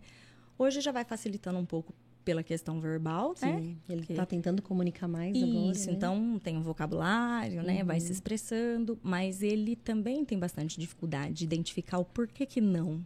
Tá. Porque muitas vezes ele já barra e eu, mas por que não? Eu queria entender. Às vezes, que nem ele, ele agora que tá aceitando um pouco da comida, e ele fica assim, tá ruim, tá ruim. Aí eu assim, mas o que que tá ruim, meu amor? Tipo, tá muito crocante, tá muito macio, tá com muito sal. Tenta explicar um pouco pra mamãe, tô tentando assim acertar, né, assim, da forma, porque eu vou montar a colher a colherzinha do Arthur pra ele comer. Então eu tenho que acertar. Isso que eu falei, ah, acertar a crocância. crocância. Então é a mesma quantidade das coisinhas que ele aceita. Qualquer coisa que sai muito fora disso, Ele, ele- já rebola ali na boca, assim, né? foi. E, e a, que nem semana passada ele nauseou, foi a primeira vez. Ele nauseou. Eu falei assim: Meu Deus, filho, ele tá ruim, tá ruim. E é a mesma comida, tipo, não variou. ele tá comendo aquelas mesmas coisas. Só que a, o tanto que foi na boca, ou a, a crocância, mesmo, ah, pôs mais arroz, menos farofa, tipo, sei lá. Entendeu? Então é muito sensível para as coisas. Então, se falasse assim, ah, ele só come daquele Danone e daquela marca. Tudo bem, e se, se você mudar, usar só o, o pote, certo? Ninguém, nenhuma mãe de seletivo pensou nisso, né? Tão simples. Pois é, né? Óbvio, de a quilômetros luz, ele já vê, é a cor, é a textura. é che- Às vezes a gente olha, para mim parecia igual aquelas duas marcas daquele iogurte. E não. Não, não, não, não, não vai, porque para ele é muito diferente. Eu, eu tenho algumas questões, assim. Esses dias eu tá, fui num lugar, eu tenho questão com salsicha. Eu só como de uma determinada marca. Se não for daquela marca, eu de fato percebo que não é e não, não como. E eu fui no evento e tinha umas salsichas, estava temperadinha num copinho. Fui o quê? Arrisquei, né? Sabia que não era, mas arrisquei. Eu peguei a salsicha, eu pus. Ó, olha, a olha a sensação que veio. É, eu senti o gosto do cheiro de cachorro molhado. E aqui eu quase gorfei. Assim, eu Sério? engoli chorando porque tinha muita gente na minha frente. E porque aí, né, eu- a gente Você, faz enquanto o papel, adulta, enquanto adulta, né? segura. Eu segurei, engoli e falei, gente, Imagina a criança. você imagina essa criança. E aí você imagina ela não tendo a possibilidade de cuspir aquilo. Ela não tendo a possibilidade de. Então, quando a gente fala assim, nessa hora que você deu a colherada, se o Arthur falou, tá ruim, filho, cospe, tudo bem. Porque o que, que a gente fala? Comida não se brinca, comida não se desperdiça, não, não desperdiça, comida. Então, Você são muitos fora, mitos aí em É. relação à alimentação, que aí a gente também vai privando a criança de fazer a experimentação de uma maneira um pouco mais leve, um pouco mais tranquila. né? Então, assim, se, aquela põe, se ele pôs na boca e sentiu medo, se ele puder cuspir e aquilo não ser Chocante. chocante, ai meu Deus, está desperdiçando, quantas pessoas estão passando fome, né? E, e- e tudo bem, ele vai conseguir na próxima. Não, se eu não gostar, eu sei que eu, Eu posso tenho uma cuspir, opção. Eu tenho uma opção. Eu tenho pra onde correr. Entendeu? né? Eu não dei essa opção pra ele. Também não falei que ele tinha que engolir. Eu também meio que. Você paralisou também, mas acho que Você entende que por isso que a gente tem que ir conversando sobre isso e a gente vai pensando. Tem um- uma, uma caminhada que a gente fala que é assim, a gente tem que pensar nos quatro Cs. Né? E aí que seriam os quatro Cs. O primeiro C é a conexão. Aí eu, eu queria mostrar uma foto dele com a Lau. Pra... Ah, é, é, tá. É uma acho tá de. vínculo. Tá, vínculo. Deixa eu ver o que que você mandou aqui pra mim. É uma. É essa daí. Esta. É. Olha lá. o Arthur, a Lau, que é a terapeuta do Arthur hoje, né? Tá arrasando aí nos atendimentos com, com o Arthur. E eu, eu quis trazer essa foto porque, assim, a, a, questão da conexão, né? A questão do vínculo, do quanto isso é importante para a criança. E é importante do vínculo terapêutico, então, para que a terapia de fato aconteça, nessa aliança que a gente tem com a criança, da gente se envolver, da gente estar tá junto lá no atendimento. Então, isso é muito importante. Então, assim, a gente vira uma criança lá dentro também. Gente Sim. precisa participar da atividade junto com a criança. Isso é muito importante. E, é né? é e assim, isso a gente até se selecionou porque sabe a dificuldade, né? né? O Arthur, ele tem muita dificuldade de se conectar. Hoje ele está sociável, ele vai, ele brinca uhum. com todo mundo. Uhum. É, se eu levo, muda de escola, muda de professores, ele vai, ele, ele reconhece qualquer adulto uhum. que estiver junto como uhum. autoridade, que ele vai respeitar. Agora, se conectar é outros 500. Aí são outros 500. Tanto a Lau ficou bastante tempo com ele, aí ele começou a abrir a guarda. Isso de. Imagina, o Arthur não fica abraçando ninguém, não vai no colo de jeito nenhum. E agora a forma como ele fica com ela e ele manda beijo para ela na hora de ir embora. É. Então, é óbvio, se você consegue esse vínculo, essa, uhum. você e é engraçado porque ele fala assim para mim quando a gente tá para comer, né? Mamãe, você confia em mim? Aí eu, filho, eu confio que você consegue, então eu uhum. também confio em você. E aí ele, e aí ele pode, tipo assim, ai, vai, tipo, sabe? Isso. E então é isso, você cria essa conexão, Você, você, vai ter uma confiança, assim, uhum. e aceitar, né? E aí, nesse momento, Mick, talvez a gente tenha que pensar quem mais faz essa conexão com o Arthur na hora do comer. Entende? Então a gente precisa ampliar, Nossa, porque está muito pesado para você. Pelo amor do Senhor né? Jesus. Então a gente precisa pensar quem mais vai se conectar com o Arthur nesse momento. Nesse... Hoje está só você. Só. Isso é pesado muito, demais. Muito. Então, qual, quais mais pessoas podem me auxiliar nessa conexão? Então, que vão, vão estar dispostas a se conectar com o Arthur, para que a gente possa, então, de fato, começar a, a rodiziar, né? Isso, Porque isso, isso. alivia para todo mundo. Uhum. Eu e ele mesmo, a gente às vezes acaba ficando no embate de enfrentar. Uhum. Ele já está de saco cheio de mim, eu já estou de saco cheio dele. E se tivesse uma outra pessoa para fazer aquilo, ficaria muito mais, mais fácil, leve né? para ele, para mim, porque já aí já começa a ficar aquela coisa de disputa. Eu já, né, enfim, é uhum. difícil. Então a gente ter outras pessoas ali para intervir, sem dúvida, e aí um outro C que, a, que aparece é a questão da confiança. Então, além da gente se conectar, ele precisa confiar. Então, confiar. Eu confio que se eu não conseguir, eu posso cuspir. Eu confio que eu não vou levar bronca. Eu confio que não vão esconder nenhuma comida de mim ali dentro, me enganar. Né? Então, assim, a questão do, do enganar, às vezes, não, vou tentar. Assim, é muito ruim, porque a gente quebra essa questão Isso, da confiança. É. A confiança é muito importante nesse momento da alimentação. Então, eu, eu, sempre reforço, gente, a criança precisa confiar em vocês. Não dá para ficar dando as coisas escondidinhas. Miguezinho gente... ali. Ah, eu sei, mas ai, por isso que eu falo assim, a questão nutricional tem que estar tá tranquila no sentido assim, é. tá suplementado? Então, beleza, okay, não é não isso preciso... que eu vou trabalhar. Eu vou trabalhar outras coisas, e aí a gente uhum. vai trabalhar a questão dessa confiança. E aí, os profissionais vão trabalhar a competência. Essa criança tem competência para receber esse alimento? Ah, ela já está pronta para isso. Ela está pronta. Então, o Arthur agora ele está com mais competência para receber esses alimentos. Agora a gente precisa treinar questões mais motoras, motoras ali, ali diretas da boca, para ele saber como fazer o bolo do alimento ali na hora que eu tenho que chacoalhar minha língua para lá e para cá. Então, a gente está nesse momento com o Arthur. A gente precisa tra trabalhar mais a competência dele para receber aquela, aquele alimento, né?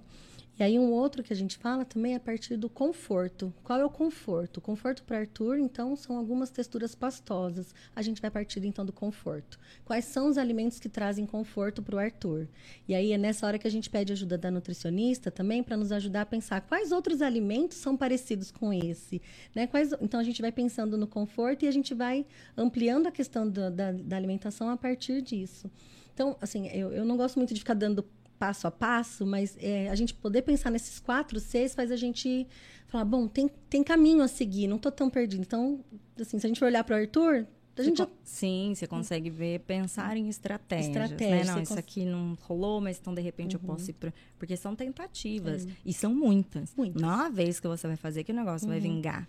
Não, você vai fazer muitas vezes, não vai dar certo, você tem que estar disposta a isso. Uhum, uhum. E aí é que é a parte você tem que manter, tipo, é. uhul, super legal, ó, motivação. Por isso que a gente precisa ampliar essa rede Por aí, né? Que precisa mais? de mais apoio, mais pessoas uhum. para para assumir, para uhum. dividir isso, isso, também, né? É. Nossa, eu, ó, eu vou te falar que às vezes eu penso que a ignorância é uma benção. Que eu fico assim, ai meu Deus, quanto mais eu sei, mais eu penso, ai, Como mas, eu vou fazer agora? Por né? onde? Mas, mas a gente precisa entender mesmo, porque senão é, você, você só vai é, fazer o manejo de forma errada mesmo, né? Uhum. Eu até, às vezes, eu leigo aqui, o que, que eu ficava pensando? Porque de, uh, tinha alguns alimentos, tem alguns alimentos que ele olha e é tão repulsiva para ele que eu falei assim, gente, que é bem o que, que, será que ele está vendo? Uhum. E, e, sabe que eu até pensava, porque é uma questão neurológica, né? De, essa, essa disfunção. Eu pensava assim em pessoas que têm, por exemplo, anorexia. Tá. Tá, um, uhum. um, um paralelo. De que não tem uma visão real do que é. Ela olha o seu corpo no espelho e ela vê uma coisa que não é o que está ali. E às vezes eu tinha essa sensação de desconexão do Arthur com, com o que estava sendo apresentado para ele. Não era aquilo ali, sabe? E, e é então nessa hora que a gente fala que é da reatividade, né? Então ele, ele reage frente àquela, àquele estímulo que foi dado, então um estímulo visual. Ele reage de que maneira para aquilo? Então fica desproporcional no contexto, mas no nosso contexto. Então às é. vezes eu falo da reatividade, eu, eu sempre também dou um exemplo assim. É, a gente sempre tem que pensar no contexto. Então, por exemplo, se eu estou numa rua escura, com uma bolsa, sozinha, passei lá, passando do lado do cemitério, e de repente uma mão surge no meu ombro. Qual é a minha reação? Sim. Uhum. Vou gritar, vou correr, vou desmaiar, vou ter uma assim, vou fazer qualquer coisa, mas vou entrar num, num desespero total. Um alerta, porque naquele contexto faz sentido. Isso. Alguém vai olhar e falar assim, nossa, que esquisita. Que esquisita, não. não. Vai falar, nossa, eu também faria Certeza. isso. Uhum. Tô num churrasco com os amigos, conversando, uma mão no meu ombro, e eu tenho a mesma reação. Grito, saio correndo, alguém vai falar assim, o que aconteceu com a Renata? Tá fora. Naquele contexto. contexto. a minha reação foi a mais. Então, a disfunção de integração sensorial, em alguns momentos, vem nessa, assim, ou às vezes eu reajo menos, ou às vezes eu reajo mais. mais. E quando eu reajo mais, fica desproporcional nessa ou você fala assim, não, ele cortou o pé e ele não percebeu, ele reagiu menos, menos. para aquela sensação. Aquele né? estímulo, né? Então ele não está modulando direito como que essa informação está chegando para ele. Então é nisso que a gente vai trabalhando então com a criança, como que ela vai melhorar essa modulação, como ela vai ser mais funcional. Né, frente a isso. E tem algumas questões que a gente fala que é do perfil sensorial que não se modificam no sentido é, tem algumas questões de perfil que é do perfil. Então, por exemplo, assim, você nasceu de cabelo castanho e olho castanho. Para sempre você vai ter cabelo castanho e olho castanho. O que a gente pode fazer é adaptar. Tá. Então, eu pinto, eu ponho uma lente, eu, adap eu faço uma adaptação. Mas eu vou... Então, tem alguns perfis que a gente fala assim, é o perfil esquiva, né? Que é aquela... O perfil é, que, eu, que eu vou explicando, né? Na devolutiva, assim, é aquele, aquela criança, ela é desse jeito. Ela não vai ter grandes modificações. Mas ela pode ser funcional frente àquilo. Né? Então, assim, eu posso ser mais exploradora, não tem problema. Minimizar o impacto disso uhum. na, na, vida, Mas né? como que eu funciono? Porque são esses perfis também que faz eu fazer escolhas no meu cotidiano. Então, assim, se eu gosto de ir no show lotado, se eu gosto de ir no cinema, se eu gosto de ficar num show sentado, se eu vou ficar num show em pé lá no meio da muvuca né? Qual tipo de profissão que eu escolho também está relacionado com esses perfis, assim. Ah, então eu, eu converso os estímulos mais. que são legais e os que Isso. não são. Lugar muvucado, barulhento, uhum. mais uhum. quieto, uhum. né? Ou com muito estímulo ou menos estímulo. Tem gente que não liga muito para o barulho, né? Sim. né? Que não tem uma questão com barulho. Vai trabalhar na bolsa de valores, não é uma gritaria? Uhum. Então tem um perfil para trabalhar lá, não dá pra... Entende? Então, assim, a gente tem que pensar que tem coisas boas e coisas que não são tão boas. E aí a gente vai pensar quais são as habilidades que isso me traz. Ótimo, a gente vai reforçar essas habilidades. O que está vindo de prejuízo, tá? Então a gente também vai trabalhar isso a partir das habilidades que a criança já tem. Então a gente tem sempre que olhar para o que ela já tem. Sim. Né? Por isso que a partir daí. A partir daí a gente vai trazendo e vai tentando organizar o que não está funcionando tão bem. E tem coisas que vão continuar mais ou menos mesmo, tudo bem. A gente. Se, bom. Ele não precisa ser o cara que vai comer tudo, eu já me conf... é, eu já entendi é. que não. O, o, meu noivo vai me matar, eu vou falar dele, assim, na hora vai, de. Ele, colocar ele você tem, na roda. ele tem baixa propriocepção, então ele tem dificuldade de, de, de é, graduar a força. força. Né? Então, para comer um, um, lanche na rua, a, a gente passava vergonha, porque ele apertava o lanche, caía tudo. E aí a gente teve que pensar em estratégias, então, né? Não dá para apertar. Hoje a gente vai pensar com o lanche, ele pega o talher, ele sabe que aquilo facilita, porque senão ele perdia metade do lanche no tá. chão, se sujava todo. Por quê? Porque ele não consegue graduar direito a força. Sim. E na hora de comer, aperta. Só que aí você se conhecendo, né? Aí você adapta, você, vai se adaptar. vai adaptando. A criança, ela ainda vai chegar nesse ponto, Isso. né? De se conhecer, né? E Mas a gente, e a gente ali junto também, né? Um processo de descoberta, uhum. né? Então tem coisas que vão continuar, mas como que a gente então vai se encaixando para ficar melhor ali, para as coisas funcionarem e eu ficar satisfeita com aquilo. Porque eu também posso comer o lanche cair tudo e eu não ficar brava, mas ele Sim. ficava, poxa, perdi a parte mais Sim. gostosa do lanche, caiu. Uhum. Então vamos melhorar Sim. essa maneira de comer, né? Vamos. Sim.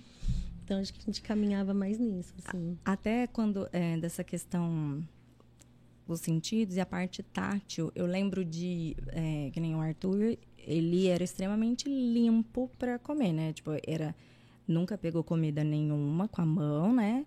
E eu dava com o talher, ele saía assim, impecável, do jeito que sentou, levantou, né? E eu percebia também há uma dificuldade dele de reconhecer quando, sei lá, essa boca estava suja. Porque não tinha uma percepção aqui no uhum. entorno, assim, né? E não é maluco pensar, ao mesmo tempo que ele tem uma sensibilidade muito que é grande, demais ele não aqui, percebe. Não percebeu que tá, uhum. né? Que, que vazou, que, tipo... Uhum. uhum. Eu percebo, ele tem às vezes a questão até da saliva. Então, às vezes ele, ele tá falando tanto, tanto, tanto, tanto. Não, ele não, não chega. Percebe. Ele fica aqui, né? juntando né? um pouco. Aí fala assim, filho, pausa, engole a saliva. Aí ele volta. Sabe? Então, ele, assim, é, é bagunçadinho uhum, mesmo. Uhum. A, a, a questão auditiva dele, né? Então, o Arthur eu acho muito interessante, porque ele não se incomoda muito com barulhos externos gente conversando, coisa batendo. Então, ele fica. Agora, a música, ele incomoda. se incomoda muito. Mesmo uma música baixa.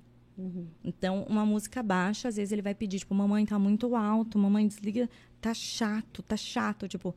E, e aí, sei lá, tá na avenida barulhenta, passa aquelas motos escapamento e tal, e não vai fazer o mesmo efeito uhum. de incômodo para ele. Uhum. Então, também não modula, eu não sei Isso, se os timbres né? E aí eu percebo dele também, é, eu até falei com a Lau esses tempos atrás, para ela ir observando, é, que ele não estava modulando a altura da voz. Tava falando muito alto. Muito alto. Então, se ele tá gritando, a pessoa chegou perto dele, ele continua no mesmo tom. E eu, mamãe, você quer. Tipo, eu, filho, mamãe tá aqui do lado. Filho, por que você tá gritando? Aí ele ajeitava. Dali a pouco já tava alto de novo. Eu até, olha só, ainda sabendo todas as questões que ele tem, ainda pensava assim, meu, esse moleque tá ficando na escola de máscara, fica aquelas crianças de máscara.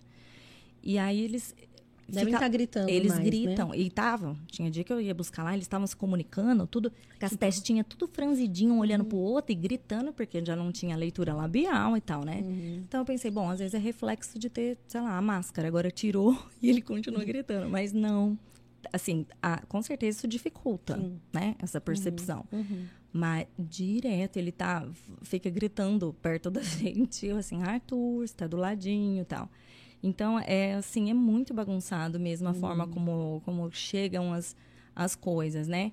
Eu fiquei super impressionada no primeiro episódio aqui do podcast, que tava a Gabi, né, Livon, e ela contando como que ela percebeu que tinha algo assim fora do Raul. Que foi quando eles sofreram um acidente de carro, Isso. né? Com estilhaçou vidro, porta amassada, aquela coisa. Ali, né? E ele.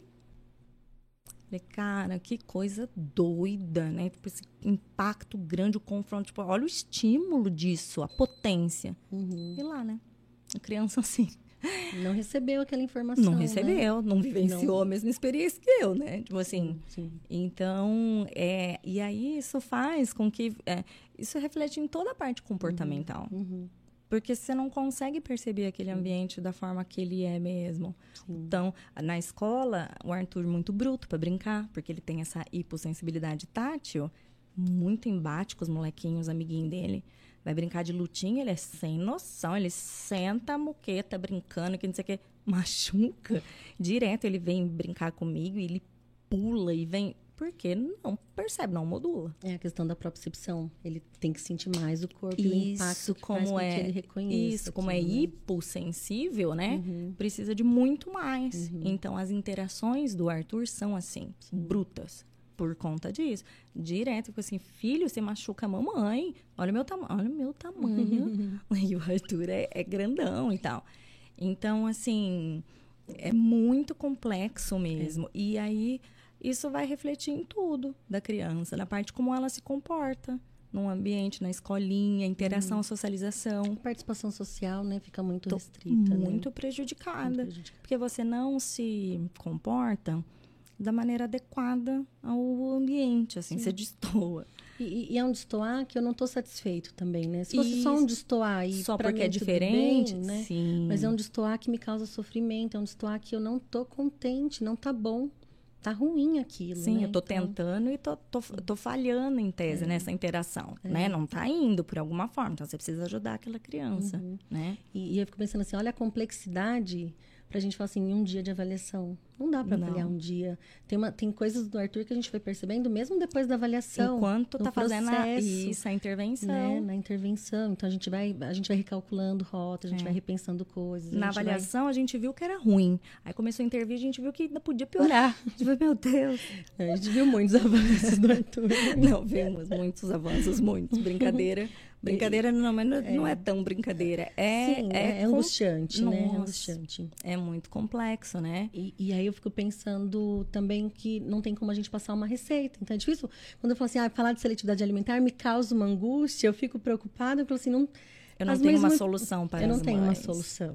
A gente tem um caminho. Você gente... tem como explicar para que a gente entenda a bagunça daquele corpinho, é. né? A gente pensa em possibilidades, a gente vai tentando juntos, né? Assim, acho que a gente vai se envolvendo, a gente vai tentando trazer mais parceiros. E é um caminho, é um processo. Onde vai chegar, a gente tem expectativas, mas a gente tem que ir recalculando em alguns momentos. Então, é algo que que é, um, é, é, muito long, é longo mesmo, né? É longo, né? É longo. E aquela coisa de, tipo assim, ah, esperar que com o tempo melhora. Não melhora, se não cuidar, se não Só tiver intervenção. Pior, eu acho, melhora, né? Assim. assim. olha o tanto de coisa que é. Não é algo que... Isso, assim, a gente está falando de uma pessoa que tem um, um distúrbio sensorial. Não uhum. só porque a criança não está afim ou ela está descobrindo as próprias vontades uhum. e aí uhum. ela começa a escolher o que, que ela quer, o que ela não quer. É, não é isso, uhum. né? Aliás, é, é, que é isso da neofobia aí, é geralmente isso. com dois aninhos que... É, de dois a cinco anos é... é a, a, criança começa a ficar mais seletiva. Começa a escolher, né? Porque aí você fala assim, mas comia de tudo, eu dava, agora ela comia, agora não come nada. Mas a criança começa a reconhecer, começa a olhar, começa a fazer escolhas, e até os cinco anos isso ali tá... Mas tem crianças que vão passar, um, vão, acho que um, eu tenho a porcentagem, não vou conseguir falar agora, é, mas tem uma porcentagem que vai se manter seletivo aos seis anos. Então a gente tem que, tem que perceber isso. Assim, tem uma coisa que é comum. E a gente vai vendo, tudo bem, a criança para, volta, para. Tem uma parte ali que é comum, mas começou a passar muito tempo, a gente precisa começar a ficar atento. Né? E aí, o que está acontecendo? Como que a gente e vai fazer? E tentar ir atrás para ajudar. Porque, na verdade, o que vai definir, para você entender se é seletividade, aí você me corrija, é o grau de impacto de prejuízo na vida na daquela função. criança, não Sim. é? O quanto, olha, não tá, isso aqui tá muito fora, não é que, ai, não uhum. come brócolis. Não, isso. ela não come nada, é. né? Não aceita nada de nada, as reações muito desproporcionais ao que está uhum. acontecendo uhum. e nunca vem só na parte da alimentação, ou vem? Não, não, sempre porque tem sempre, outras questões, porque, né? É, é o conjunto, É né? o conjunto, né? Se é só se às vezes é só da questão alimentar, pode ser às vezes uma questão gástrica mesmo, Sim. né? É, é, que tem algumas questões, eu falo assim, que a disfunção de integração sensorial ainda é algo que não tem descrito no CID, então, tá. foi uma terapeuta ocupacional que avaliou e que fez toda a questão da teoria da integração sensorial. Né? Então, assim, para os médicos ainda, eles não conseguem ainda encaixar a não. questão de disfunção de integração sensorial. E aí, onde fica a disfunção de integração sensorial? Nos sinais do autismo. Então, quando você pega lá o CID e vê os sinais que tem a questão do autismo, muitos sinais está relacionado com a disfunção de integração sensorial. E aí eu explico para alguns pais que 98% das crianças com TEA tem a disfunção de integração sensorial. Mas nem toda criança que tem disfunção de integração sensorial tem TEA. Entende? Sim. Então, Sim. O, o, contrário não é, não é verdadeiro. E aí, na população comum, 15% da população comum pode ter a disfunção de integração sensorial. Então, se, se a gente for pensar na questão da alimentação, tem crianças que às vezes não têm outros diagnósticos, mas que tem a questão Só da seletividade alimentar. alimentar. Mas a alimentar está envolvido todos esses contextos que eu fui falando, todos esses sistemas estão envolvidos também. Então tem aquelas crianças que você fica assim, o médico não consegue fechar o diagnóstico porque tem um cheirinho ali, mas não fica numa linha tênue, sabe? Assim, dá disfunção de integração sensorial para fechar o diagnóstico para TEA, assim. Então a gente fica e, e aí, e às vezes, tem médico que opta, então, em fechar o diagnóstico para conseguir, então, dar As acesso às intervenções. Tem médico ainda muito receoso para fazer o diagnóstico. Eu acho que isso a gente ainda vai ver o resultado disso a longo prazo, né? Na, na questão de muitos diagnósticos e... Ou pouco, ou né? Ou pouco, assim, é. né? Então, é isso. Tá vendo gente... os dois polos, né? E, e eu falo assim, eu, eu, sempre brinco, assim, eu vi uma vez disso de um médico, eu, eu sigo para minha vida, assim. Diagnóstico de criança a gente faz a lápis, porque tudo bem se lá na frente a gente fala, olha, não, não era, era, erramos, mas é melhor falar não era, mas a gente inter, fez intervenção. Né? Intervenção no sentido assim, não a, a, intervenção que vai ser prejudicial, mas uma intervenção que caminhou Sim. no desenvolvimento, que acolheu aquela família do que falar, não, daqui a um tempo a gente volta para ver. E a criança perdeu aquela fase mais importante de possibilidades de estímulos. Então, a gente tem que ficar muito atento em quais profissionais que a gente tem buscado, né? Qual a equipe que a gente escolhe para estar tá com a gente.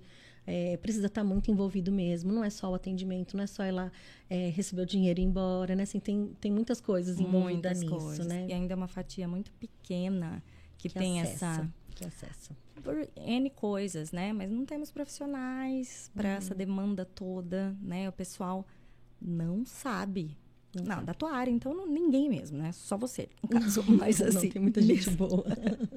mas não muito, muita gente boa. Não sei que tem gente boa, sei que sim, precisamos de muito mais. Hoje em Rio Preto, assim, a, a minha equipe é uma equipe que eu falo, assim, a equipe do Giz, a equipe do Gaiato, é uma equipe que eu confio, assim, de olhos não, fechados. Né? demais. Né? A equipe é muito boa mesmo, assim, são profissionais muito dedicados, sabe? As pessoas estão estudando, estão fazendo certificação, estão fazendo cursos. Assim, tem um investimento ali pela, pela profissão, sabe? E tem fila de espera não tem? Tem. Sem, tem. Para sempre e para todo sempre, eu sei. e, e, aí é que eu digo assim, a, as pessoas, são poucos que estão preparados para dar esse acolhimento, uhum, né? Uhum. É, então, a gente, assim, pena muito. Eu sempre fui muito abençoada, porque eu sempre tive, assim, não fiquei errando, eu não perdi tempo. Legal. Eu, todos os profissionais que eu encontrei no meu caminhar do Arthur eram pessoas muito competentes para isso que ajudaram, nossa, demais. O, a parte, assim, os terapeutas. Uhum. Então, as, psicólogos, é, vocês lá, enquanto TOs e fono. Né? Tipo, a parte médica, senti muita dificuldade de uhum. que tivesse esse conhecimento e, e esse apoio, assim, para dar, né? Uhum. Agora, também, que nem o autista, tipo, eu desconheço um autista que não tem disfunção sensorial, mas não são todos que são seletivos, né? E sim, que se sim. são seletivos também não precisa ser o caso do Arthur. Quando a gente fala, quando a gente olha para um, uma queixa, a gente tem que pensar assim, na, naquela disfunção, o que a família traz como principal a família traz como objetivo. Então, às vezes a criança até é seletiva, mas a, a família, assim, todo mundo da família se encaixou bem naquilo. Então, ok. Está funcionando. Tá não tirou qualidade de vida ali, assim, né? Isso. O prejuízo não. Isso. Então, assim, a gente não vai. Eu posso até avaliar que tem um prejuízo ali, mas não, é uma queixa da família. Para que, que eu vou mexer naquilo? Então, sempre, a gente tem sempre que pensar. A gente fala que a nossa terapia é, é baseada, centrada na família. A gente, a gente vai ouvir vocês, assim, qual é o, o que vocês estão trazendo de demanda para gente. Porque não adianta eu achar que é uma demanda. Né? Tem demanda que é minha. É. Do, do, do, da minha cultura, da, minha vivência, do que é, eu acho que é importante para aquela criança. Claro que a gente vai sinalizar, olha, também tem isso, mas a Sim. família, ok, isso para mim não é uma questão. É. E a gente vai trabalhar com o que a família trouxe, né? A, a Cândice, na semana passada, que é a Fono, que, que fez o episódio anterior, a Cândice falou algo, assim, bem similar, que ela dizendo que na abordagem, na avaliação, ela sempre quer ouvir as demandas daquela família. Uhum. Que às vezes ela, na parte técnica, ela vai identificar várias questões. Uhum. Mas aquela mãe quer que a criança é, mande beijo. Então, ela vai começar por ali, porque é importante na dinâmica daquela família. família. Aquilo ali vai ter um, um, um vai dar um suporte muito grande para todo mundo. É uma realização, é uma alegria, é, né? E, e, tudo isso alivia, né, no, no caminhar. Isso. Então, quando a gente encontra pessoas como vocês que abraçam a família como um todo, nossa, sem dúvida. E, e isso bem que você pontuou. De, às vezes naquela família funciona daquele jeito. Eu, eu penso, eu vejo o meu marido e a família toda do meu marido. Eles são todos muito seletivos. É um negócio chocante, na verdade. é chocante, porque é, quando a gente vê que tem esses, essa, esses distúrbios, esses transtornos, né? É, a gente identificou no Arthur, a partir do Arthur a gente começa a olhar no entorno a e a gente né? já vai, né, tipo assim, laudando uma galera, né? Mas sempre foram todos muito difíceis, muito rígidos, né, de comportamento e tal. Mas é, ficou mais também naquela parte da característica, porque entre trancos e barrancos seguiram, uhum, né? Uhum. Não deixaram de viver por conta disso, né? Não foi uma coisa que paralisou né? E totalmente diferente do que a gente enfrentou com o Arthur. Tem um impacto ali. O né? impacto, não, você não vai para frente, Uhum. né? Você, não, você não tem saída, você não, não, não tem, né? E aí você precisa ir atrás. E aí, a partir do momento que a gente excluiu essas questões é, de, de digestivas dele, e que de fato o glúten, a lactose nunca impediu o desenvolvimento do Arthur, a- da fala cognitiva, aconteceu tudo nessa dieta maravilhosa, que não é óbvio o que eu sonhei para ele, mas é diferente você pegar uma, sei lá, uma criança celíaca ou alguma criança que tem uma, uma alergia, uma intolerância e aquilo passa mal, da cólica, da dor. Então, é, é óbvio que você tem que acolher aquilo, além dos, dos outros caminhos aí, né? Sim. o pessoal que chega lá, assim, as famílias, você ainda tem muito.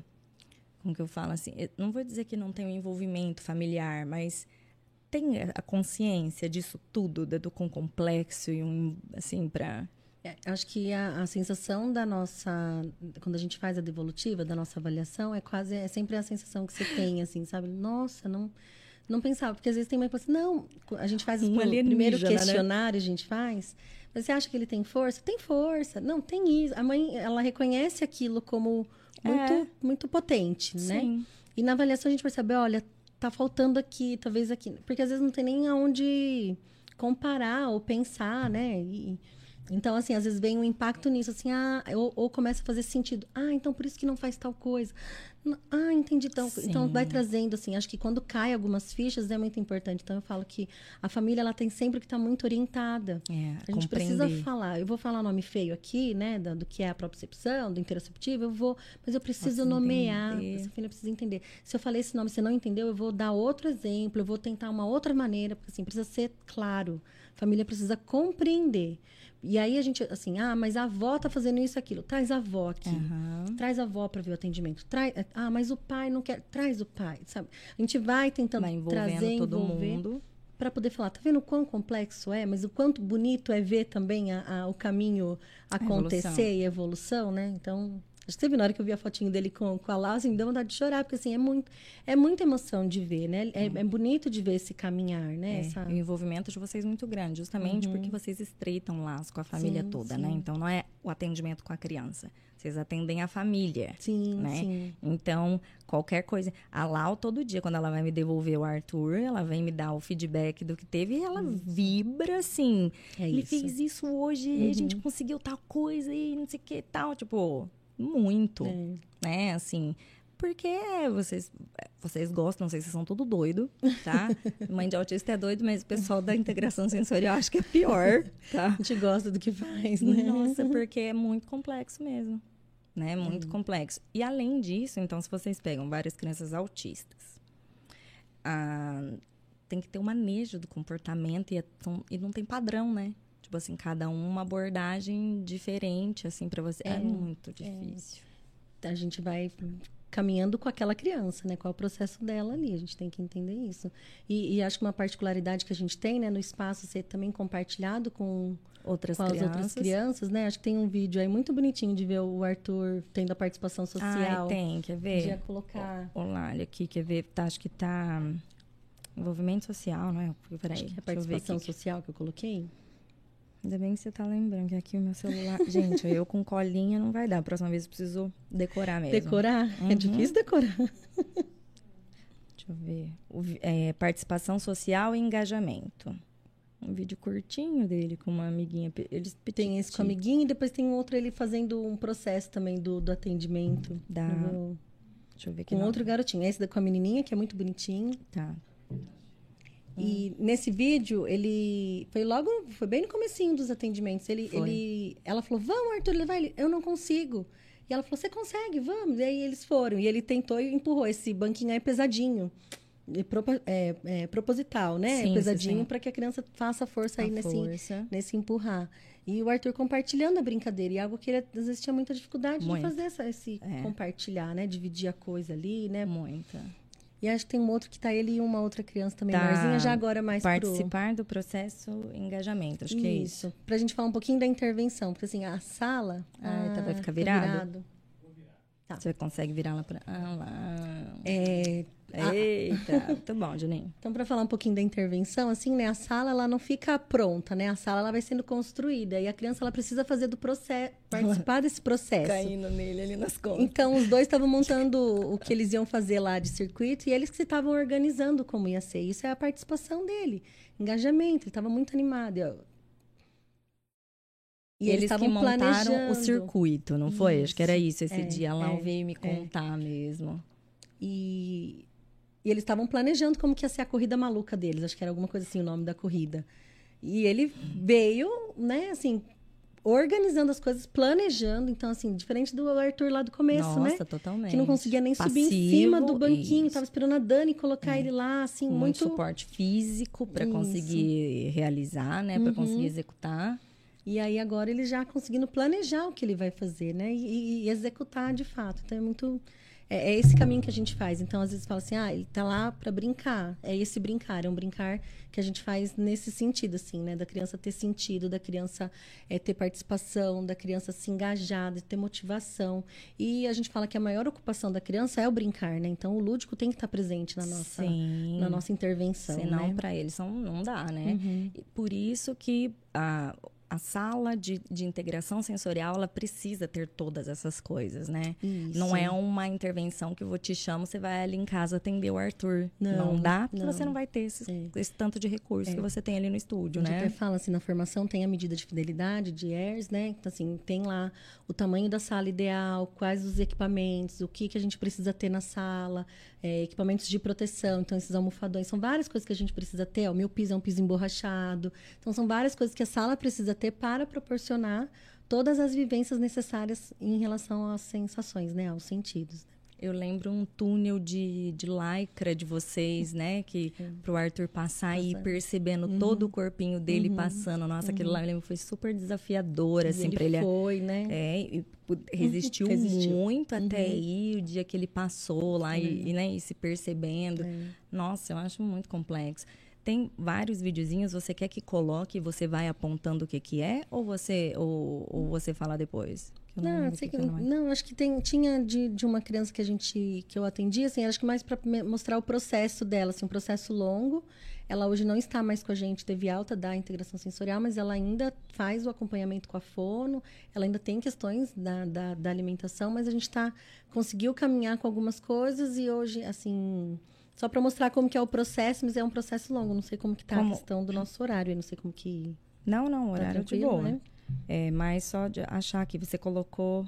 Como que tá? Deixa eu lembrar aqui a, a última que eu pus. Processo de intervenção e evolução? Isso.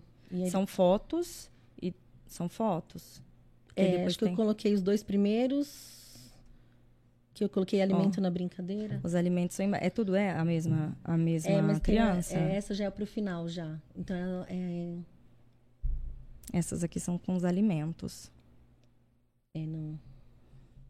Essa daqui, ó. Essas duas aqui. Ah, quer ver? Tá aqui como insegurança gravitacional. É, pode colocar, só pra... Ver se acha aí. É. Tá, com esses nominhos difíceis. É, Não, eu tô brincando com você. Né? Por isso que a gente era. precisou de colinha. Qual a chance de decorar todos esses negócios? Ah, era um, an um antes, só para É da mesma. É, tá. Então, essa é uma criança, ela, ela tinha, ela assim. não balançava. Então, o balanço dela era um balanço que ela conseguia controlar. Então, isso era o máximo de balanço que eu conseguia com essa criança. E aí, os atendimentos foram acontecendo até a gente conseguir aquele outro movimento com ela, que ainda assim era de muita insegurança. Pode, o pode outro agora. outro, é. A Vanessa já estava, ela já estava tentando se organizar para ficar.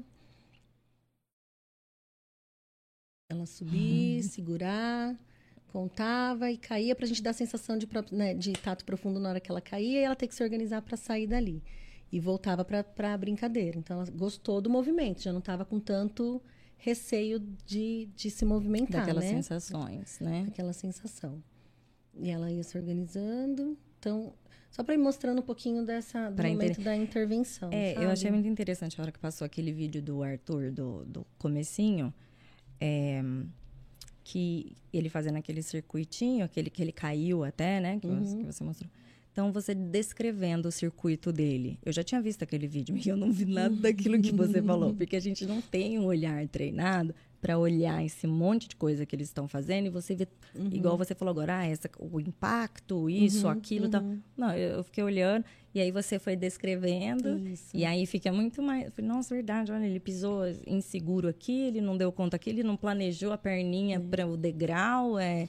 Mas é, é interessante que a Jean Ayers, que é a terapeuta ocupacional que pensou em toda a questão da teoria da integração sensorial, ela fala que quando o terapeuta está executando bem o seu trabalho, você só vai ver a criança brincando. Brincar. Então, para vocês, é para ver a criança brincar. Nós que temos que ter a, esse raciocínio, entender o que, é que eu estou fazendo com a criança, qual é o objetivo que eu, que eu tenho. Então, como que isso vai caminhar? Então, é na hora que eu olho, está na minha cabeça. A criança, ela, ela tá brincando. Né? E assim, ela não tem que estar tá sentindo que é algo trabalhoso ali, sim, né? Mas é, é, da motivação. Então, assim, ela tem. Olha, olha o sorriso dela, sim. né? Ela tá, tá curtindo mesmo tá. o momento, né? E acho que os outros vídeos já ela é maiorzinha, a gente já em outros processos, aí podendo mostrar ela já. Em, tem ver. as fotos, né? Que é onde está o processo de intervenção e evolução, Isso. Mari. Que tem fotos e aí depois ela na alimentação também, não? Tem, Já mostra junto? É, né? tem ela, ela com, brincando com macarrão depois. Tá. Aí mostrando que, como a, a, o alimento pode chegar na intervenção sem ser alimento. Só para comer. Mas na, na ah, brincadeira. Na brincadeira. Uhum.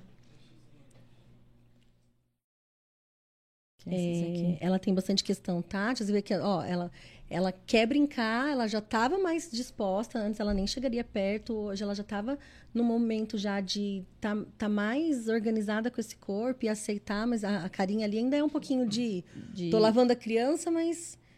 Sim, tô um pouco... Não é minha zona de conforto. Não é conforto. Mas tô aqui. Tá. tá tô curtindo, tô motivada, vou uhum. fazer, né? É, olha no balanço uhum. já, outra criança em cima do balanço, ela pedia para ir alto. Essa criança ela não conseguia é. tirar o pé do chão quando Nossa, a gente começou a intervenção. O Arthur demorou né? muito para ir nesse. Para ir nesse balanço, né? uhum. né? Olha essa carinha hoje é. na tirolesa conseguindo segurar, e não estava mais Sozinha. segurando ela, ela já tinha né, contração, força. força. já estava conseguindo erguer a perninha. Isso é muito difícil erguer as perninhas. Ela já estava com esse corpo mais organizado. organizado. E aí ela já conseguindo ela, brincar com, outros, texturas, né, com outras texturas. A força. Isso, tendo força. Ó, o corpo organizado. Planejando aí uma, uma corrida. Caiu, levantou, mas.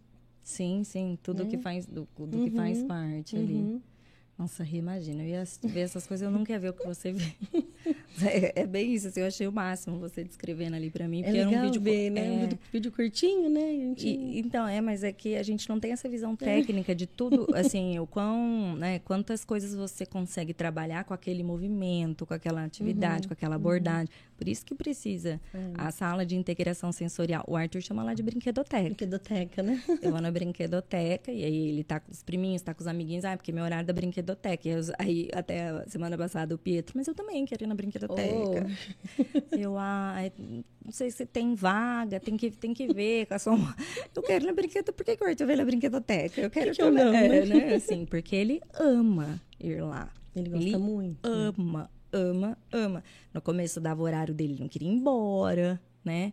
E isso por si só já era um pouco chocante pra gente, porque o Arthur sempre foi muito resistente, né? Sim. Muito de não te dou lado. Eu tô aqui, tudo bem, eu sei que você que manda, mas não vou interagir muito com você tal. É. Até aquela confiança e tal. E ele, nossa, explorava. Eu lembro, eu lembro, de um atendimento que eu que tava eu e a Dani, ele não quis entrar e a gente atendeu ele na recepção. Não sei se você lembra disso. Lembro. A gente levou o brinquedo até a recepção foi quando ele ficou surpreso, porque ele, ele tinha certeza que ele ia embora, Isso. né? Ele entrou para falar para vocês que ia embora. Que ele não via, né? Porque ele já não queria descer no carro. E aí eu falando para ele, esse, não vou, não vou chorando. Quantas vezes ele ficou chorando no carro uhum, e foi uhum, embora, uhum. ainda mais uhum. quando era minha mãe que levava ele, né? Isso, até ele conseguir, né? Entender, Isso, porque né? um embate dele, e aí ele é aquele dia ele assim, eu não vou, que eu não vou, tal. E eu assim, então você vai entrar lá e vai explicar para ela que você não vai, porque tem o teu horário, eles estão te esperando. E ele entrou lá para falar para você que, que, não ia, não ia que ele tava indo embora. E aí você já distraiu eles, eu lembro no, no tapete da recepção de vocês, vocês já sentaram ali, sentou. começaram a levar, acho que era carrinho, até porque era bem no começo. Sim. O Arthur não tinha, nem o hiperfoco de dinossauro, era de é. carrinhos ainda. E aí levou e aí ele entrou. Quando foi pra sala. E eu, eu, falo assim, naquele dia, só dele entrar, ele podia entrar e ficar só cinco minutos, mas a gente já tinha ganhado atendimento. Sim. Que era esse processo dele conseguir estar lá de um jeito menos reativo. Sim. Né?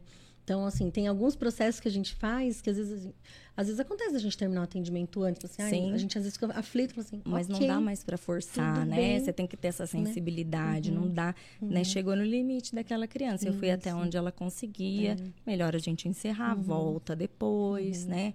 Porque senão na marra, na não marra vai, não vai, não vai, né? Na marra não vai.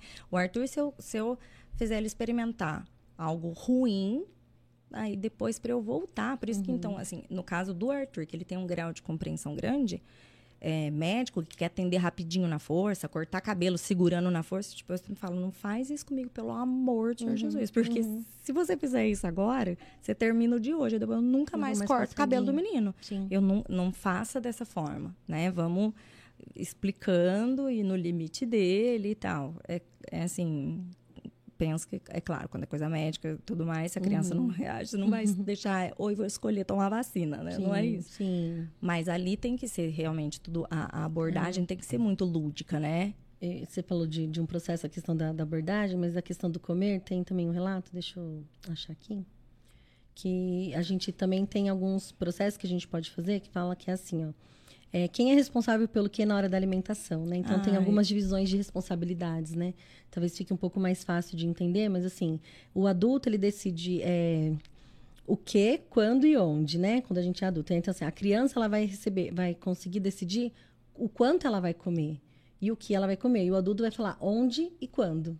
E a criança, ela vai decidir, então, o que ela come e o quanto ela come.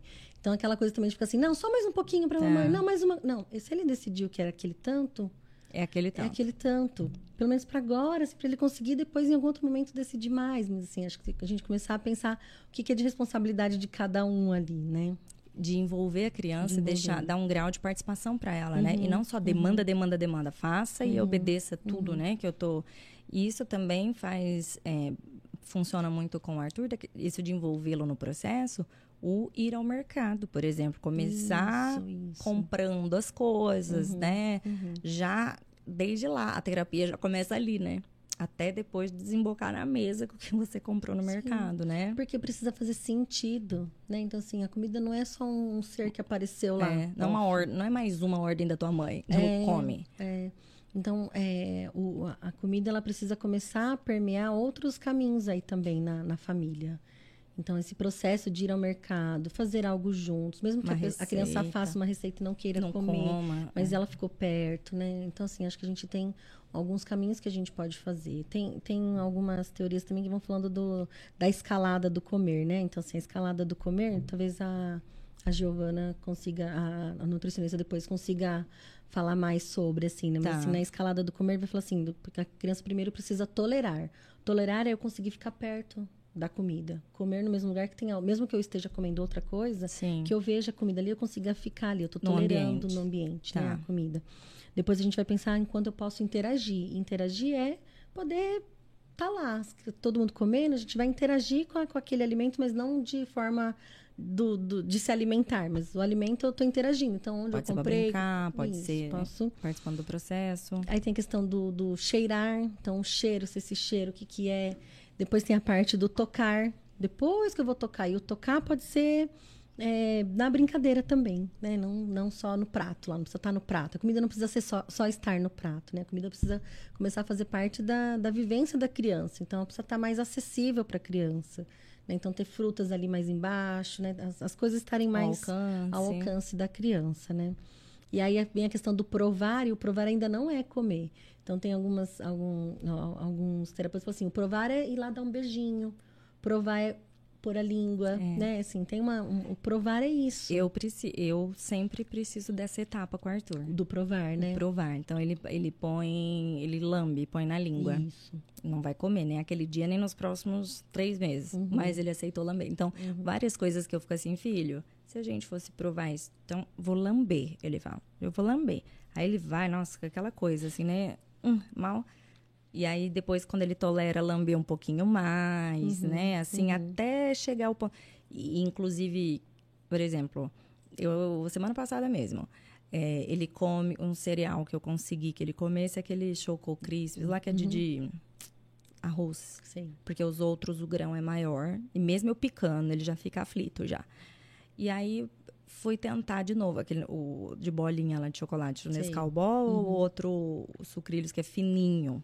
E eu expliquei pra ele, ó, esse aqui, que aí ele já foi no, no Nescau Ball por conta da cor, a- já era mais parecido com o, o, do de arroz, Tá. o cereal de arroz. Só que eu sabia que ele é mais gordinho, mais alto, ele precisaria morder. morder, e eu sabia que seria desafiador. Então, a aparência daquele ali estava mais confortável para ele, só que o do sucrilhos é fininho.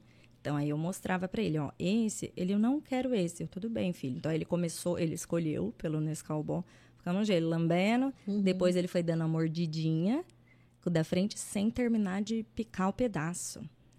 E aí, tudo bem. Raspando, assim, né? É, e aí até tentando morder, começa a fazer o, Barulhinho. o barulhinho, ele já refuga, sabe? E aí ele provou os sucrilhos, que ele viu que era bem fininho, mas assim, era um grãozinho dos sucrilhos, um tempão ali com ele, que aquilo ali ele foi assim experimentando, foi se familiarizando com aquilo. Uhum. E eu ainda falava assim pra ele: é, você vê, é açúcar, filho, é gostoso, é docinho, igual as coisas de açúcar que você come. Não, não é gostoso. Aí depois que ele provou, ele mastigou um pouquinho, deve ter sido gostoso, porque ele continuou comendo. E aí ele assim, ah, eu não sei se eu gostei. Hum. Então, assim, reconhecendo Sim, o Arthur, eu sim. não consigo que ele coma nada novo sem essas etapas. Aí tá, é isso.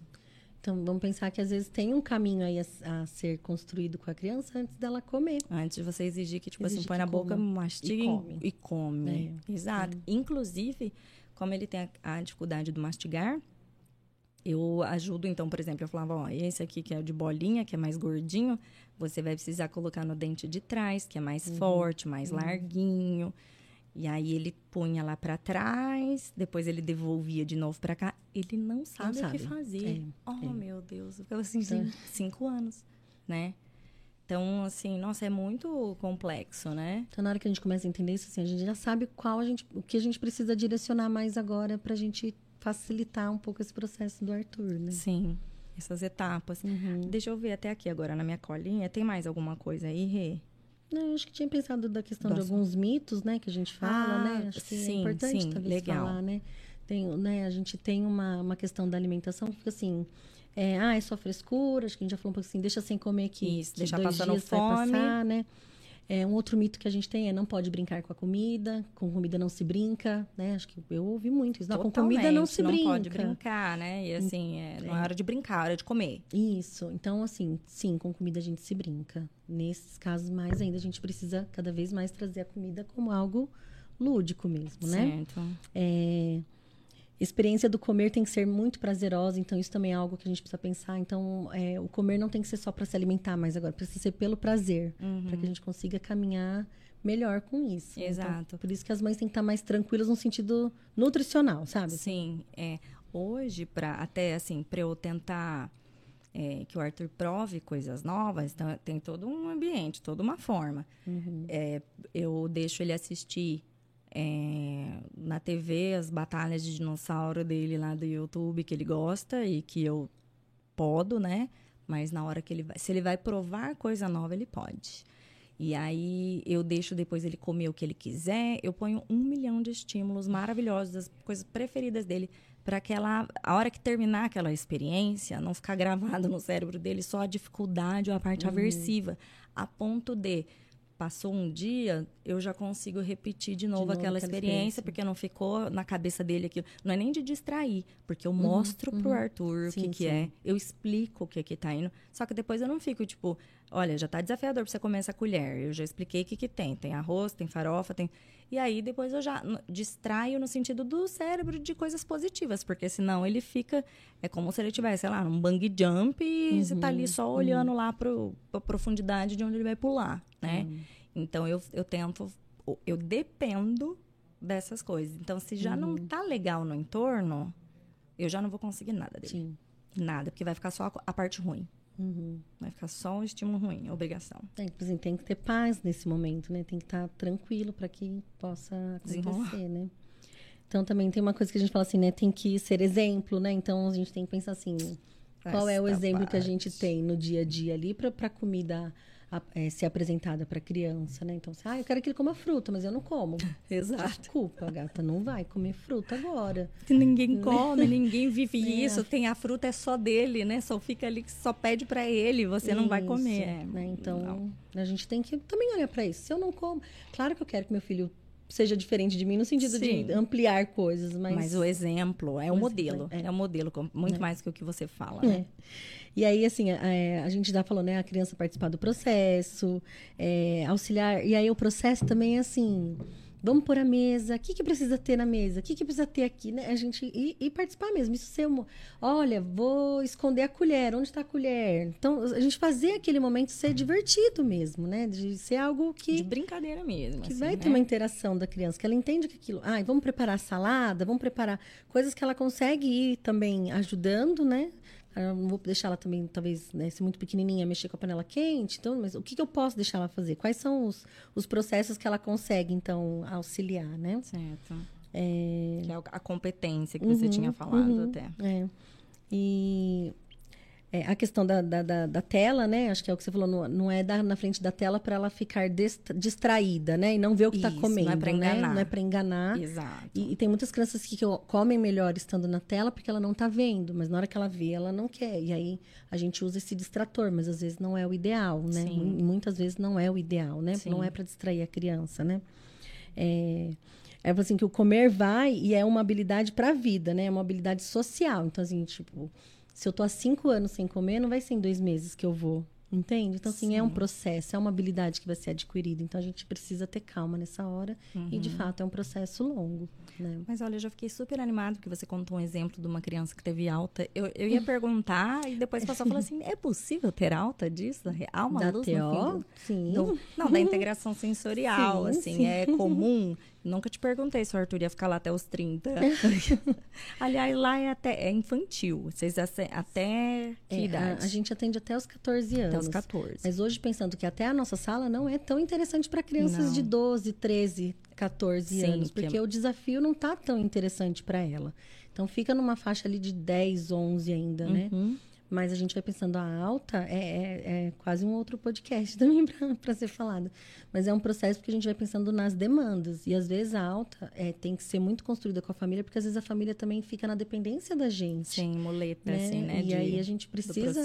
Acho que vocês vivenciaram isso agora, né? Isso com, com a aba, aba. Com a fono, quando ele teve a alta. Isso. Então é um processo, e sim, tem não, alta sim. É, e a alta não é cura, não é que acabou. É uma, é, a gente vai estar sempre vigilante, porque é um funcionamento diferente, né? E a gente pode pensar, a demanda daquele momento foi. Sim. Se findou, a gente conseguiu. Depois é, surgirem outras. Vai para a vida. E aí, ah, tá, surgiram outros, é, outras demandas das questões cotidianas. Sim, volta para TO, mas não sei se necessariamente a integração sensorial. Sim. Né? Assim, isso é uma, uma especialidade da TO, mas a, a terapia ocupacional, ela é nossa mãe maior, né? A gente vai pensar na ocupação como um todo. Pode ser que, então, assim, ele está com dificuldade de arrumar emprego. Quais são as questões para arrumar emprego? o terapeuta ocupacional pode auxiliar nesse momento. Assim, vamos pensar como que ele tem se organizado. Ah, ele está com questões da autonomia para organizar, para ir morar sozinho. Talvez uma terapeuta ocupacional vá ajudar. Então, Nossa, pensando eu não sabia lá... que isso aí seria da... Eu sempre pensaria na psicóloga, tipo... É, a terapia ocupacional que vai pensar na ocupação. Então, como que a gente organiza a rotina? Então, rotina é, a, é o terapeuta ocupacional o profissional mais capacitado para pensar, porque a gente avalia, a gente é, avalia a atividade, a gente vai pensando nos domínios das ocupações. Então, é, qualquer prejuízo em atividades cotidianas é o terapeuta ocupacional que vai intervir. Hum. Né? Então, nesse momento da vida, então, eu trabalhei por 12 anos num centro de atendimento psicossocial para adultos. Então, eu trabalhava com as questões, é, num CAPS eu trabalhava, então a gente organizava a questão da rotina dos adultos, né? Na questão da saúde mental. Entendi. Então a terapia ocupacional atende lá do bebezinho até o, o senhor, o vovozinho, o né? Se a gente vai porque a ocupação é para a vida é, toda, né? É, acho que eu nunca tive, nunca parei para refletir dessa forma tão ampla. Uhum. Me limitava mais meus conhecimentos de motricidade vai fina, mas assim, sim, assim sempre sim. pensar na parte de brincadeira mesmo, assim, uhum. infantil e não uhum. todas as decorrências sim. isso aí de planejamento e organização, isso, que é, é o que para tudo, para tudo, pra né? Tudo. Planejamento, organização, a execução. Se uhum. você em alguma dessas fases dá algum crepe, o terapeuta ocupacional é o profissional mais adequado para fazer a avaliação dessa dificuldade. Entendi. Legal, não é sabia bem não. legal, né? Não, não sabia. A gente estava falando mais do que aqui de das- dos mitos. É, eu acho que foi. Eu, assim, do- da pauta que eu tinha pensado, acho que a gente comeu, caminhou bem. Eu É, falei, comeu comemos bem, olha só. Comemos bem. tá com fome. Não, tô pensando é difícil. né? Falando Pensando tanto em comer. comida que, meu Deus. Mas foi caminhando. Não sei se tem as perguntas, É, né? então, eu ia até falar. É, pra, tem o pessoal, mandou, participou. Nossa, eu comecei nem mostrei. lembramos do- do o livro. Eu anunciei nos stories, né, no Instagram, e depois não dei continuidade aqui do livro, que tem a participação da Rê e da Dani, né, que é lá do núcleo. Então, autismo, integração e diversidade. E aí o sorteio era pro pessoal que fez bastante comentários aí, né? Então, pera lá. Antes disso, eu tinha selecionado, eu abri caixinha de perguntas no Insta. E aí, é, eu selecionei algumas perguntas que o pessoal mandou, Rê, pra você. Do Insta primeiro. Vamos ver o que que... Nem eu lembro que eu pus aqui pro Juninho.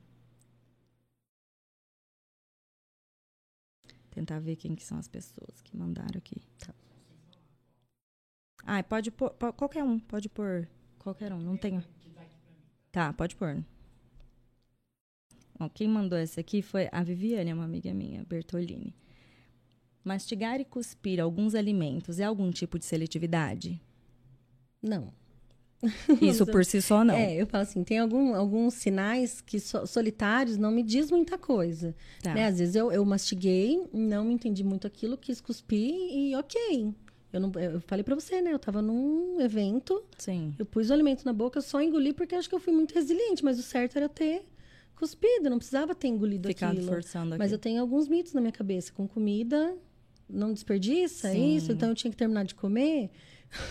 Sim. Então tem muitas coisas. Então, assim, não, mastigar e cuspir não, não quer dizer que eu sou. Seletivo. Uhum. Eu posso ter preferências e não gostar daquilo que eu provei. Tá. Tudo bem eu cuspir. Ainda mais a criança na fase de experimentação, Uhum, né? Então, uhum. pode pôr. Esse aqui. ah, como oferecer alimentos rejeitados pela criança sem ser aversivo? Foi a Shirley. Shirley, um beijo.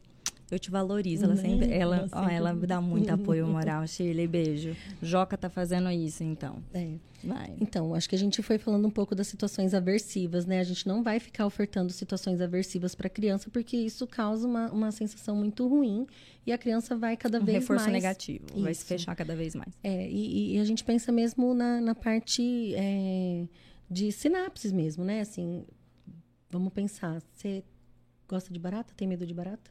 Eu não gosto, né? Medo não, mas não. Tá, não boa. Uhum. Então, se eu falar pra você assim, que- o que, que você não gosta de bicho, assim, que você tem repulsa? Não, barata pode ser um, um bom exemplo. Então, pra você passar a sua repulsa, eu vou te colocar num quarto cheio de barata. É, não, não Vai faz passar sentido. sua Não, de jeito nenhum. Você vai ficar.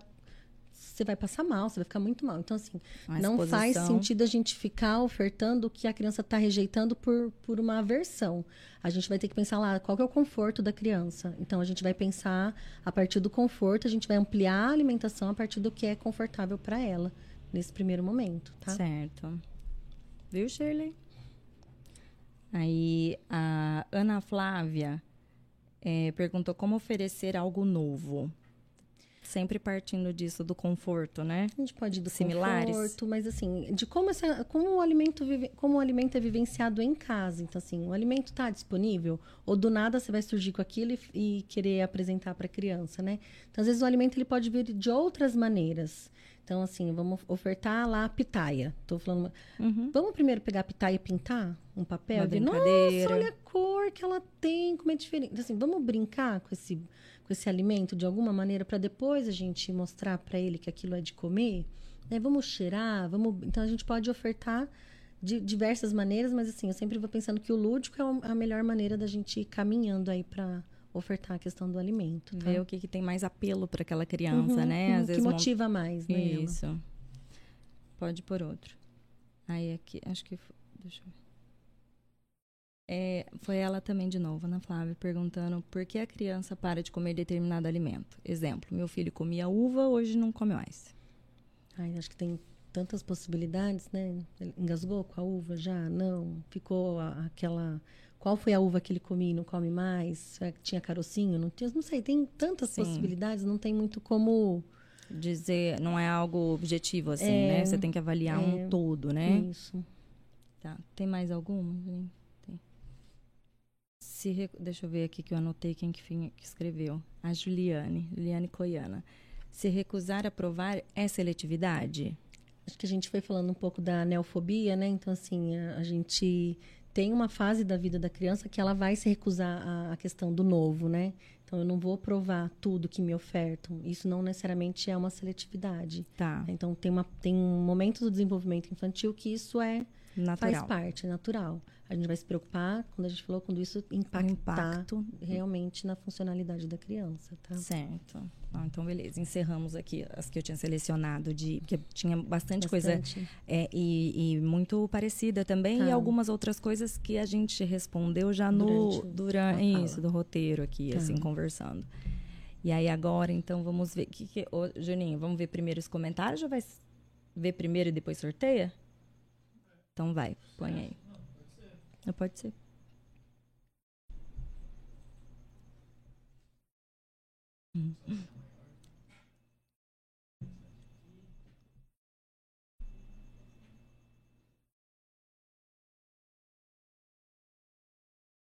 Tá.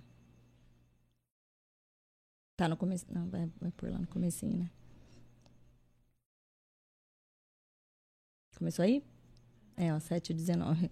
Patrícia Mendonça é minha prima, olha minha mãe, Lizedi, meu pai, Carlos de Padre. Minha família é sempre assim. Isso, isso é rede de é apoio, bom, minha gente. Isso me assiste, me assiste todo mundo em peso. É, a Suelen, sou fã da Renata. Acredito que ela é uma profissional vocacionada. Ela ama cuidar de nossas crianças e nós a amamos.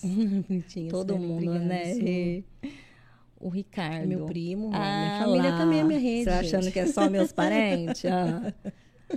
Natália Mendonça de Paiva Caputo Durão. Tá de olho, oh. tá? tá de olho aí para concorrer o livro, né? É. Luciane, boa noite. A Dani, Daniele Paiva. Sucesso, lindas. A Josiane, boa noite. A Ju Garcia. Boa noite, pessoal. A Fabi. Palmas. Uhum. Lindas as duas, tema maravilhoso. Luciane, Leandro, Bruna, boa noite, pessoal. Vamos ver. Obrigada. A Gabi, a Gabi também tá sempre parceirona. É. Tá passando uns apertos também. Olha lá, Eliana, uhum. com o Anthony. Oi, Eliana. a Bruna, mundo, falando de refluxo, né? A Gabi, uhum. a cara dela de. Uhum Ó, esperei muito por esse dia da Renata, a Gabriela falou. a Renata, todo entra na fila, tá todo mundo na fila, é aqui, é lá. Mano, ó, a Gabi perguntando que alergistas vocês recomendam? O profissional está cada vez mais difícil de achar, né? Paciência uhum. no atendimento, enfim. Aí a Suelen mesmo Nossa, já falou, ó, uma. um alergista que foi divisor de águas para nós foi a doutora Nila, Nila. Fragnante de Rio Preto, não conheço. Olha lá, Gabi já. Olha, isso aí, olha gente. A rede, lá, gente, rede de é apoio. Muito importante Por isso, isso né? que a gente tem que uhum. se falar, conversar, né? A Bruna, uma ótima médica alergista também já colocou ali, ó, a doutora Carolina, da clínica. A Anísio Martins, meu primo, oi. Ó, quantas informações importantes. Ana Paula. Ao Felipe, beijo, Felipe. Você é louco uhum. na área. Muito orgulho de você, Mirella. Beijo para você, pelo apoio. A Ju. Miguel não tem grandes problemas de seletividade alimentar, mas vejo muitos casos de crianças que após uma gripe param de comer tudo. Qual a associação? Ah, o sistema interoceptivo, né? A gente for pensar que é um sistema que está lá, que vai me dando informações. Quando eu fico gripada, eu fico, né? Tô lá, tenho que ficar mais quietinha, eu tenho que tomar remédio, sinto dor. Assim, é algo que, que é desconfortável, né? Então, até eu retomar, talvez o comer ele vai Pode desencadear. Tudo o aí, do né? Arthur foi exatamente assim. Ele comia, né? Tudo bem que era todo pastoso, mas... Uhum eu não, não, imaginava que era uma coisa tão grave. E aí ele pegou uma virose e não comeu. Beleza, quando tá virose, tá passando mal. Uhum. Aí sarou da virose, mas não voltou. Não voltou. É. E aí não voltou mesmo mais, não voltava. E eu, meu Deus, meu Deus, meu Deus, essa criança não vai comer, não vai comer. E não, e não, não foi. E, e, quando a gente fica doente, a gente tem que tomar remédio, muitas vezes tem que forçar o remédio. Isso, entende? acho que muitas que experiências sensoriais ruins, Sim. né? Sim. E aí e, e coincidiu bem quando eu tava tendo o diagnóstico dele. Mas eu, eu, nossa, eu nem imaginava. E aí ela, a neuro perguntou como que é a alimentação dele. Falei, ah, é boa, sim, até ele teve virose, não está comendo agora. É boa como? E aí eu falei, tipo, os elementos tudo amassado, Uhum. né? Pastinha. Ela, não, isso não tá adequado. Não Pra é. idade dele. Pra idade né? dele. Eu falei, ah, então ele parou de comer, mas é porque teve virose. Não, não é por causa da virose. Não. Uhum. Tem transtorno sensorial, é muito comum com autismo, enfim. Aí ela me clareou o, o Monte Everest que eu ia ter que escalar. Ahn, a Bruna, meu filho faz fono, ainda não tinha comentado com ela sobre a seletividade, que é importante saber disso. Que bom. É, Bruna, então já conversa lá. Uhum. Ó, o, o Felipe, ó, assunto me preocupou muito. Não consigo me imaginar na situação com um filho e todas essas restrições alimentares. Parabéns aos papais e mamães. Felipe, eu já estava achando que você ia zoar alguma coisa de seletividade com você mesmo, mas não, para os pais é é uma. Se a criança não come, você não tem sossego para nada. A preocupação é muito grande mesmo. é, impacta demais na família. A Tília é a Renata, que está aí. É, Boa Renata noite. Olha lá. Renata, convidada especial demais. Assinado Renata, mãe do Vicente. É, que pegou Obrigada, do... Rê. Meu filho comia vários tipos de alimentos até os dois anos. Depois se tornou seletivo, passou a comer apenas carne, biscoito de polvilho e batata frita. Bruna, você está nos três itens. A Rê me falou que a gente pode chegar nos 30. Segura daí, que eu seguro daqui, entendeu? Eu já tive nos três também. E tô aumentando um pouquinho. Não passei de mamão ainda, eu acho, mas tá bom. João Pedro só gosta de comida natural. Doce não chega perto e não rela por nada a mão. Meu, aí a Bruna já respondendo, a, a Gabi respondendo a Bruna, que também amava frutas, hoje não come mais. Enfim, é tenso lá, todo mundo aí. Tá, tá bem na fase também da, dos dois, né? Que Dessa neofobia neofobia, mas que da se não- recusa do autoconhecimento, É. assim, da criança. é, ali, e de se a gente não cuida disso, e, e aí vamos pensar por se conta negligenciar. do... É, e pode- por conta do, do, do, do TEA também, né? Então, tem um diagnóstico, a gente Ah, já vai ficar tem, atento a já, isso, né? já fica de... Uhum. Luciane, meu filho só aceita comer três frutas, restante só se for suco. Apesar de comer bem outros alimentos. Você tá, ó, você tá onde eu quero chegar.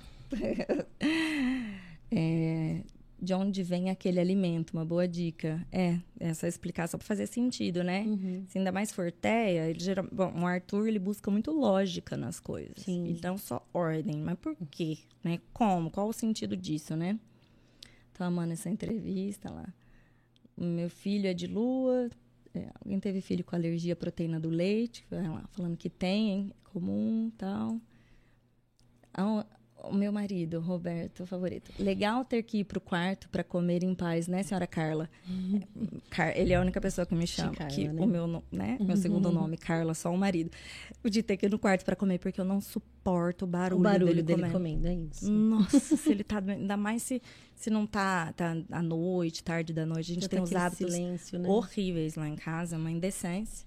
E, e aí eu, te, eu nossa, eu não tô dando conta. Você vai comer pra lá. foi isso mesmo, amor, foi mal. O Fábio, na minha casa, arrumar a mesa e sentar toda a família ajuda meu filho a enfrentar a Ótimo. seletividade. É Essa participação, né, é muito, importante. Fábio. É né? muito legal quando você consegue ter uma rotina assim. A Carla, como ajudar a criança que comia de tudo até um ano e meio e hoje, com quatro anos, vive à base de leite, batata, ovo e carne? Acho que é um pouco de um tudo que a gente falou aí, É. né? É, Carla, você tem só uns 44 profissionais a procurar, todo mundo junto, conversando, você estudando muito. Gente, brincadeiras à parte, mas é complexo e não tem uma resposta simples, né? Tal coisa, né? É aquilo, assim, é, mas tem que buscar ajuda mesmo. Uhum. Ela, a Bruna falando, faço suas minhas palavras, Carla, meu filho é igual. Gente, vamos todo mundo segurar na mão de todo mundo, né? Um apoio de mães aí. Vamos ver, todo mundo comentando por conta do sorteio. É. Muito bem. Pode ir abaixando aí. Joaquim Garcia, será que não, não é a, a Shirley? Ou é em Shirley? Não sei. Ela tinha entrado um dia com com a conta do Joca. A Cândice. Boa noite, meninas. Uma aula incrível, parabéns. Obrigada, Beijo, Cândice. Daqui duas semanas ela tá de volta. A Beatriz. A Bia Mateó também, querida. Ah, Teó maravilhosa. A Agnes Anjo, Ana Paula Santana. A Agnes, a Tô nossa secretária lá da Gaiato. A Ana também é Ah. teóloga do, do GIS. Eu tenho minha rede de apoio também. Tem ali a Dani, ela tá me achando. A Dani, não é, tem que estar se achando mesmo, é demais. A Mari Marangoni, que esteve aqui, meninas, tá demais bate-papo, a Ria arrasa demais, ela falando, parece ser muito simples, né? Surreal o trabalho das meninas do Giz. Amo, amo, amo. A Mari também ficou na ficou fila na de fila, espera, né? né? A gente, todo mundo tentando aqui chavecar rê, mas tem a fila, né? Tem que esperar. a Ju Garcia. Renata, fala um pouco sobre o desfraude. Ai, eu, a, meu, a Ju, Ju, você é muito maravilhosa. Eu preciso deixar você aqui como, sabe, uma participante, porque é, né? ela sempre faz perguntas, tipo, muito, assim, importantes. Às vezes, uhum. tópicos que deixou passar no bate-papo. Uhum. Porque é óbvio que se a criança não tem uma percepção do corpinho dela da forma organizada, o desfraude é muito mais complexo. Ela não identifica quando quer fazer xixi ou cocô, uhum. né? Deixa eu ver, ó, o que preciso perceber para conseguir começar? Quais controles de corpo? A gente vai pensando alguns sinais de é, nossa, estava na, na, palavra aqui para falar. De prontidão, né? Então, sinais de prontidão. Então, se a criança consegue reconhecer é, alguns comandos, né? Se a criança consegue. A, a, questão do corpo, se ele tem uma, uma boa propriocepção, se esse sistema interoceptivo está funcionando, eu consigo reconhecer que está passando xixi lá, eu consigo receber uma cólica quando eu tô com cocô. Né? Então, assim, eu consigo ir percebendo o momento, eu consigo perceber que minha fralda tá ficando molhada e eu já fico incomodado. Então, tem criança que às vezes não tá nem assim, tá molhado, não e se não incomoda. tá se incomodando, já fica mais difícil, tem né? Tem criança que vai, né, vai, vai fazer o cocô, já começa a se esconder num cantinho, já começa a querer fazer mais agachadinho, já começa a querer ficar num cantinho sem ninguém perceber, já começa a ficar com vergonha daquela situação. Sim. Então, assim, são vários, vários sinais. sinais. que a gente começa é. a, a, perceber para depois a gente começar a pensar na questão do é. desfraude, é. né? Ô, Ju, ó, eu até ia falar da questão até do Arthur. Ele. Eu, eu, o desfraude do Arthur foi com três aninhos, cravado. Eu não estava com a menor pressa. Todo mundo na salinha dele já era desfraudado. Ele era a única criança com fralda. Mas até a princípio eu nem tinha toda essa noção da questão sensorial. Para mim era só mais o atraso da fala. Ele não falava. Uhum. Então como que ele ia me avisar ou ia se comunicar que precisava? Xixi, né? Não atendia comando simples, uhum. senta, levanta, bate palma. Como uhum. que, né? Sim. Então, a hora que ele conseguiu essas, essas habilidades, é, eu não estava com a menor pressa, mas aí ele começou a dar os sinais desse, do desconforto. Isso. Então, ele não tinha percepção de muita coisa, mas ele se incomodava com a fralda cheia, ele é, sentia, acho que o peso, ou pinicar, e ele começou a reclamar. Uhum. Começou a, a é, aí ele que sinalizou. E aí eu falei assim: ah, filho, então a mamãe vai comprar uma cuequinha para você. Eu fui, comprei, mostrei, ele ficou super feliz e, e surpreendentemente foi um sossego. Foi tranquilo. O desfraude do Arthur foi um negócio assim inacreditável. Porque ele já estava pronto, pronto mesmo para uhum. isso. Tanto a questão de compreensão, comunicação, e ainda que ele é todo bagunçado ainda na parte sensorial, mas naquilo ele já estava pronto também. Uhum. Ele ainda segura muito xixi. Não quer parar de brincar. Não quer né? isso, porque não quer parar de brincar. Uhum. Mas ele não tem, assim, foi, nossa, muito, muito sossegado. E às vezes tem algumas estratégias também. Então você percebe que a criança já está começando a perceber, antes de tirar a fralda, já começa, o cocô é, é lá no banheiro. A troca da fralda é no banheiro. Porque também a gente às vezes quer fazer o desfraude, mas a gente arranca a fralda da criança no meio, no meio da sala, mundo, no meio na é. sala. Então, assim, a gente também começar para a criança contextualizar onde que eu faço, então. Né? Então, a gente também precisa começar a ter algumas atitudes para começar a direcionar a criança para o desfraude. Né? Sim. A Mari, o perfil sensorial é assustador mesmo, demais. A gente vê que o buraco é bem mais embaixo. Ela fez recentemente, né? É, os o, questionários, o do né? José. Uhum. A Tássia, ô Tássia. Tássia. Lá, o Miguel é assim, precisa olhar para onde está pisando, ativar o uhum. mais de um sentido, né? Uhum. A Lígia, beijo Lígia, ó, tive muita dificuldade na introdução alimentar do Pedro, só começou a comer com um ano. Parte alimentar sempre foi muito difícil para nós, só fomos entender o que ele tinha quando conheceu a Rê. É, a ah. terapeuta dele hoje é a Jane, a Jane arrasa também no atendimento aí do Pedro. Ela, a Mari falando, José também não anda de bicicleta. Olha lá, amiga. Ai, ai. A precisa de bastante contração nesse corpinho, muita propriocepção. Vamos montar muita coisa pro Arthur. E agora eles vão fazer no um dos horários. Na segunda-feira tá no mesmo horário. Ah, legal, bacana. Tá no mesmo horário. A Érica, que trabalho lindo, parabéns, Rê. A Liz é minha mãe. Renata, sensacional. Nunca imaginei tudo isso. Viu, mãe? A minha mãe, ela é muito mais ansiosa que eu para a questão alimentar uhum. do Arthur, sabe? A gente vai colocar ali as coisas para experimentar. Minha mãe, ela fica parecendo um, sabe, um gavião ali em cima, assim, tipo. Vó, é né, vó. Gente, vó, né? É muito difícil, assim, né, para ela. Viu, mãe? Se ela tá vendo, o Arthur tá deixando ela, ela assistir. Vê. Ela queria uhum. tanto. Ela nunca consegue assistir, porque. Ela tem que ficar com óbvio, ela vê o Arthur Bruno. A Lígia, essa explicação da Rê é top demais. É isso, Juliana Pereira. A Liz, a Liz A também. É, a Liz também não anda de bike. É, é. Eu gostaria de saber o que fazer quando a criança é seletiva. Na escola, por exemplo, oferecem outros alimentos que ele não aceita. É correto insistir? Não. Insistir nunca, né? Não, Vai não. ter- E não vai ser na escola que vai trabalhar isso. Uhum. Na escola você vai mandar só o que ele come. O resto você vai fazer Uhum. na terapia ou em casa, as aproximações e conversar com a professora, conversar, explicar a situação para a escola, né? É. O Arthur eu sempre levei. Tinha o dia do legume e o dia da fruta.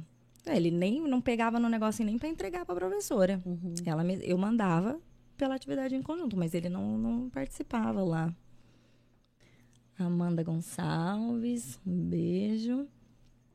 Foi? Não? Tem mais? Olha lá, Bruna Vicentini. Ali vão. Gabi. A Gabi, beijo. Beijo, lindezas. É. A rede novo ó, com Atílio. Com as orientações da Renata e a minha dedicação, conseguimos fazer nosso menino aprender a andar de bike. Nossa, é Entendeu? verdade. Na semana passada, a gente foi levar os meninos na represa e ela falou: Mi, levo, você leva a bicicleta pro Arthur? Que o, o Vicente já tá andando. Eu falei: o Arthur ainda não, não tá. O Vicente é um. É um a Rê, sim, o Vicente. Sensacional. É. também? Minha mãe nunca, é, nunca imaginei tudo interligado. Minha mãe ainda tá processando, né? Tipo assim, minha mãe velha. É, eu de- fiquei... é pesado o conteúdo, Buda, né? né? Você fica assim, caramba. A, tia, a, assinada Renata, mãe do Vicente. a Josi. Gratidão, Renata, pelo privilégio do meu filho fazer as terapias em sua clínica. Parabéns para toda a equipe Gaiato e Giz. É o Nelson, É. filhinho dela. Rê, você é maravilhosa. Você explica de forma tão simples que tudo fica mais claro. A Dani. Obrigada, meninas. Que lindo minha essa relação sobre confiança. É. E é mesmo, Dani. É isso. A Dani atendeu o Arthur bastante tempo no Também. começo, quando não deu certo os horários. Foi trocar foi confuso. difícil, né? Teve, inclusive, uma oportunidade que ele já estava, já tinha trocado, mas aí algum horário bateu que a Dani estava atendendo outra criança, ele ficou Ele ficou mal. muito assim, como incomodado. assim? Porque essa tia tacou, né? Por quê? Teó Que ela não tá tá comigo, comigo, né? né? A Tá. Lau teve um belo de um desafio com o Arthur, Foi. que é osso Mas é- duro. E, e eu fico pensando que como é lindo a gente também proporcionar isso para criança, né? De saber que ele, ele vai poder fazer vínculos com outras Com pessoas, outras. né? Então, às vezes, a troca da terapeuta muito também importante. é importante, né? Muito, Esse muito. caminho, porque a gente tem uma questão de uma rigidez muito, muito É. grande, né? Então, hoje você está sofrendo porque é só você que consegue dar comida. Totalmente. Então, a acho troca ela é muito fundamental. Qualquer um. E, e se não, também toda vez que troca de professora na escola, Isso, você fica é assim, isso. vinculada. É. O Arthur, agora eu levei ele na colônia de férias, ele tá na segunda fazendo. Nem olhou na minha cara pra falar tchau. Tipo assim, é, Legal. tem- ele já reconhece que É um lugar seguro, né, é um pra ele, seguro. né? Aí agora, realmente, criar um vínculo, outros 500. Sim, Aí sim. já, né? É, a Josi, ó. Afeto a base de toda a terapia. Show esse podcast. Parabéns, Mia. Um beijo, Josi. Obrigada. A Viviane socializar é a chave, é mesmo. Marli, parabéns, Minha Renata. sogra. Ah, lá, ó, viu? Tô orgulhosa de você. Renata Ferrari é minha prima. Beijo, Rê, a minha mãe. O que faço para conseguir essa conexão? Vamos, vamos ajudar. outras pessoas que bonitinha. Ai, mãe, porque tá todo mundo ali, tipo, ele só me aceita, né? Não aceita mais que ninguém dê. E Tem hora que eu tô assim, pelas tampas, né? Que Aquele amor, assim, sabe? A Josi, em Rio Preto, indica a terapeuta nutricional Giovana Catone, maravilhosa. Josi, não perca. Ah lá, Ah lá, a Gi. embaixo. Ah lá, a minha próxima convidada da semana que vem. Ainda não conheço, vou conhecer ela aqui. Foi um encontro de milhões, Não assim, é? encontro com O a Gi. encontro Foi de encontro milhões. da vida, assim. Foi muito legal poder conhecer a Giovana, poder proporcionar, né, assim, falar da nutrição também. Acho que vai ser muito lindo o próximo. Nossa, assim, a gente tá também, carente viu? de profissionais assim que especializem nessa É. área para ajudar, né? Porque A Gi veio pra arrasar aí, viu? então a Gi vai estar aqui, ó. Que conversa enriquecedora, comer é muito complexo, não depende apenas de força de vontade. São Uhum. tantas integrações simultâneas. Muita admiração por vocês. Um beijo, Gi. Olha lá, obrigada, Jo, você é muito querida. É, tá todo mundo ali se conhecendo, olha lá, ó. A Mari, Giovana, querida nossa Lutri, semana que vem é você, ela já tá sabendo, a Mari tá ligada já. Gratidão, Gi, sério, na próxima semana será você. Ela. A Mari já tinha até avisado. Ei, Mari, dando spoiler. Exatamente, Mi. Eu achava que era ruim, mas é bem pior. Sorte que temos profissionais maravilhosos que nos auxiliam. É, o baque é grande, é grande. A Josi, Renata, qual a idade mínima? Ah, eu tô pulando alguém? Pulei. Não, cada. Aí a Mari ainda falou na outra semana pra mim, falou assim, você pulou uma, um recado meu. Hum.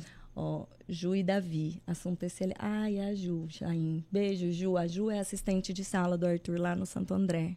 Ai, é uma Ah, musa legal. maravilhosa, me ajuda, nossa, muito. Assunto excelente, podcast maravilhoso, parabéns. A Mari, cada semana estou amando mais. Parabéns, Mi, você arrasa muito, amiga. Ai, beijo, suas amigas são demais. A Josi, Rena- ai, qual a idade mínima é, de- e se existir uma máxima, né, para essa intervenção terapêutica de seletividade alimentar? Acho que a gente vai começar pensando na seletividade a partir, de fato, da introdução alimentar. Não é só do aleitamento ali, mas como ah, outros alimentos vão chegando, né? Então, acho que é, tem que ser maiorzinho mesmo, né? Não sei se lá no bebezinho a gente vai avaliar algumas questões que a criança talvez... Vamos pensar crianças prematuras, né? Que vão ter a dificuldade de fazer a- até a questão da amamentação. Sim, a gente- motricidade, tipo assim, a força, é, não é motricidade, tô falando errado, mas É, motricidade É? mesmo, vai precisar ter, né? E aí vai precisar de outros profissionais ali envolvidos para auxiliar. Então, assim, a gente vai. a- Acho que é desde lá do bebezinho até muito tempo, assim. Não tem uma idade pra gente pensar na, na intervenção. Jô, se é uma pena que, não, assim, que eles não atendam adultos, porque quase que eu queria mandar meu marido para fazer integração sensorial lá, Assim, porque gente tem muitas questões. Preto não atende, mas eu já tenho amigas que fazem a intervenção da integração sensorial em adultos. Ela se chama Thaís, depois eu passo o Instagram dela. Sério? Em Curitiba, que ela atende, né? Mas ela tem dado aulas e é muito sobre o sistema introceptivo. Tá muito Nossa. relacionado. E aí acho que tem a ver com isso. Então tem um trabalho. A gente ainda pouco estuda sobre isso. Eu tenho pouca é, vivência. Eu trabalhei muito tempo com adulto, mas numa outra área. Então, assim, tenho muito o que aprender ainda. Então, mas tem campo e tem sim intervenção. Porque o impacto é muito grande mesmo. Eu vejo que nem o Roberto, ele tem ele tem muita vontade de ajudar o Arthur com essas coisas, só que já é muito é difícil difícil, para né? ele. Então, ele atrapalha ali no momento da, da atividade, porque é, é- é tão. Ele é É muito? Toda- muito pior que o Arthur. Hoje em dia, o Arthur, ó, ó. Por quê? Porque teve a intervenção e a Sim. estimulação foi uma habilidade que foi aprendendo, né? Isso. A Dani, admiramos muito a Rê, é um prazer fazer parte da equipe e ter sido escolhida para isso. Obrigada demais, a equipe Giz Gaiato são incríveis. Todas vocês são muito musas. Ô, Roberto, ixi, lá vem, amor. Para, você nunca tá vendo nada aqui. Vai... Agora que eu tô falando mal de você, está prestando atenção. A Josi, Renata, existe comprovação científica de prejudicialidade da ingestão de glúten e lactose para teia? Acho que tem bastante artigos falando, mas não sei se ainda fecha como uma comprovação científica, né?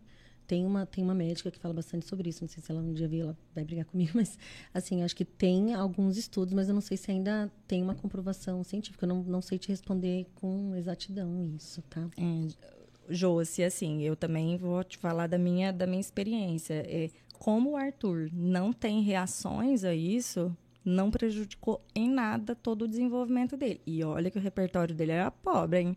Assim, a gente estava falando de atrasos significativos. Então, agora, eu acho que se a criança... Porque acho que, assim, o autista tem, é mais suscetível, né? A parte intestinal, porque todo, acho que é bagunçado, né? Do, do corpinho. Aí eu acho que até faz bastante sentido, mas... Eu vou falar por mim, assim, eu tenho crises alérgicas é, recorrentes, assim, eu tenho momentos. E eu, eu, eu já fiz exames e não deu alergia ao, ao leite, por exemplo, mas eu parece que eu me sinto Só que você... inflamada Sim. pelo uso do leite. E eu tô pensando assim, o leite hoje, gente, também se a gente for pensar, né, na, na questão, assim, como que, né, assim, é, é- é muito hormônio nos animais, são várias É tudo coisas, que a né? gente Tudo. come hoje em Então, dia. A gente, é, é o leite, ou é Então, a carne que a gente come é a mesma vaca que tá dando leite. Então, assim, tem tudo tá cheio.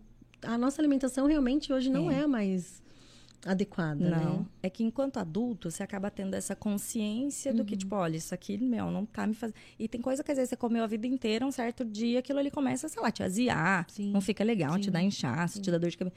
E O teu corpo vai sinalizando. Não, Uhum. não sei, assim, a questão de exames, de repente, se você fizer ali, não vai dar em nada. Só que você tá sentindo os sintomas daquilo, né? Uhum. Aí eu acho importante observar. Agora, enquanto criança, fica mais difícil. Se ainda for um autista não verbal, piorou, né? Porque aí é meio que no adivinhômetro, assim, né? De se não der nada em exame nenhum. Sim. Porque esses exames de alergia tem uns, esses padrões, que eu saiba, dá negativo mesmo no geral, mas tem algum outro Mas- tipo de rastreio que, Isso. que dá, que, que não é específico desse de alergia. Ah, eu já ouvi falando, sei lá, mas tô, tô... Eu não vou saber responder também com exatidão. É, a Mari. É o que nós sempre falamos. Não adianta a família pensar que são os profissionais que irão trazer todo o resultado. A família é essencial e não opcional. É essencial, não tem opção. Uhum, uhum. Não tem mesmo, Mari. A Josi, Rê, qual carga horária mínima e se existir máxima para a integração sensorial com. Com o quê? Com de crianças, né? Acho ah, de criança, criança teia, tá. É, bom, a, a, carga horária vai sempre depender de como a gente avalia aquela criança, como a gente avalia como tá, né, a questão do, dos sistemas. É, eu sempre tento também olhar para a agenda daquela criança. Às vezes eu até entendo que aquela criança precisaria três vezes na semana, quatro vezes na semana, mas, mas ela, ela tá já está com intervenção muito intensiva em outras outras coisas com outros atrasos também, eu dou um né? passo para trás e falo, olha, neste contexto a criança vai fazer menos do que é o programado, porque senão também não, não adianta rende, a gente. Isso. Não vai. Então não, não tem assim uma, uma. Acho que mínimo assim. Pelo menos duas vezes. Às vezes a gente vê criança que está indo uma vez só, mas é só se tiver muitas outras intervenções ali em conjunto, ou uma criança que tem muita outra atividade física, sabe, fóruns, assim, uma a gente entende que, pouco, que, que é insuficiente. Uhum. Tá. A Liz, minha mãe, amo a Lau. Eu também amo a Lau. a Chile. Renata e sua equipe são sensacionais. A Eliana, Obrigada. que live perfeita. Parabéns, meninas. Obrigada, Eliana. A Lígia. Renata, seu conhecimento é magnífico. Ela é doida, Lígia. É doida, não é a gente que é doida, ela é doida. Obrigada por compartilhar conosco. É muito difícil, pelo amor de Deus. A Cândice, ver a rede escrever os vídeos, pontuando tudo que está sendo trabalhado é fantástico. E é mesmo, porque a gente não tem o olhar do quão complexo é aquilo, né? Minha mãe, conhecimento fantástico. Amanda ouvi-la, Renata. Mãe, e eu? Você não tá achando legal meu ouvir, não? Ao meu marido. Mande um grande abraço para Renata e agradeça por toda a evolução que eles proporcionaram para o nosso pequeno. Beijão, Carla. Ah, todo Obrigada, mundo é fã da Rê lá em casa, né? André Mota. Após progressos, é possível regressão na seletividade alimentar ou na motricidade? Regressão? Olha, a questão da regressão, se a gente for pensar assim, é, tem algumas habilidades que ficam consolidadas, né? Então, assim, elas estão lá, mas a gente pode pensar que sim, a gente pode ter regressão no sentido do desenvolvimento mesmo, sabe? Assim, teve outras demandas, aquilo é o... Oscilar. Isso. Oscilações, é, assim. Mas é, eu falo assim, ah, o desenvolvimento comum é a gente sempre ter ganhos, né? Então, sim, se teve uma regressão, a gente tem que olhar para aquilo. Avaliar o que, que é que está acontecendo. Né? Então, é a estratégia, é, não está funcionando mais aquilo.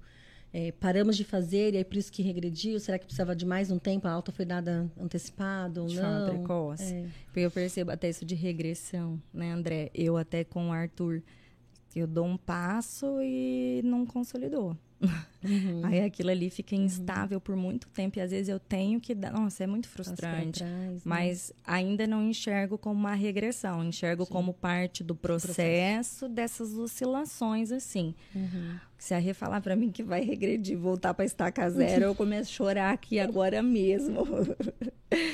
Elaine, ah, Elaine, Elaine, eu também quero que venha aqui, advogada. É, advogada. É, parabéns, meninas, muita informação de qualidade.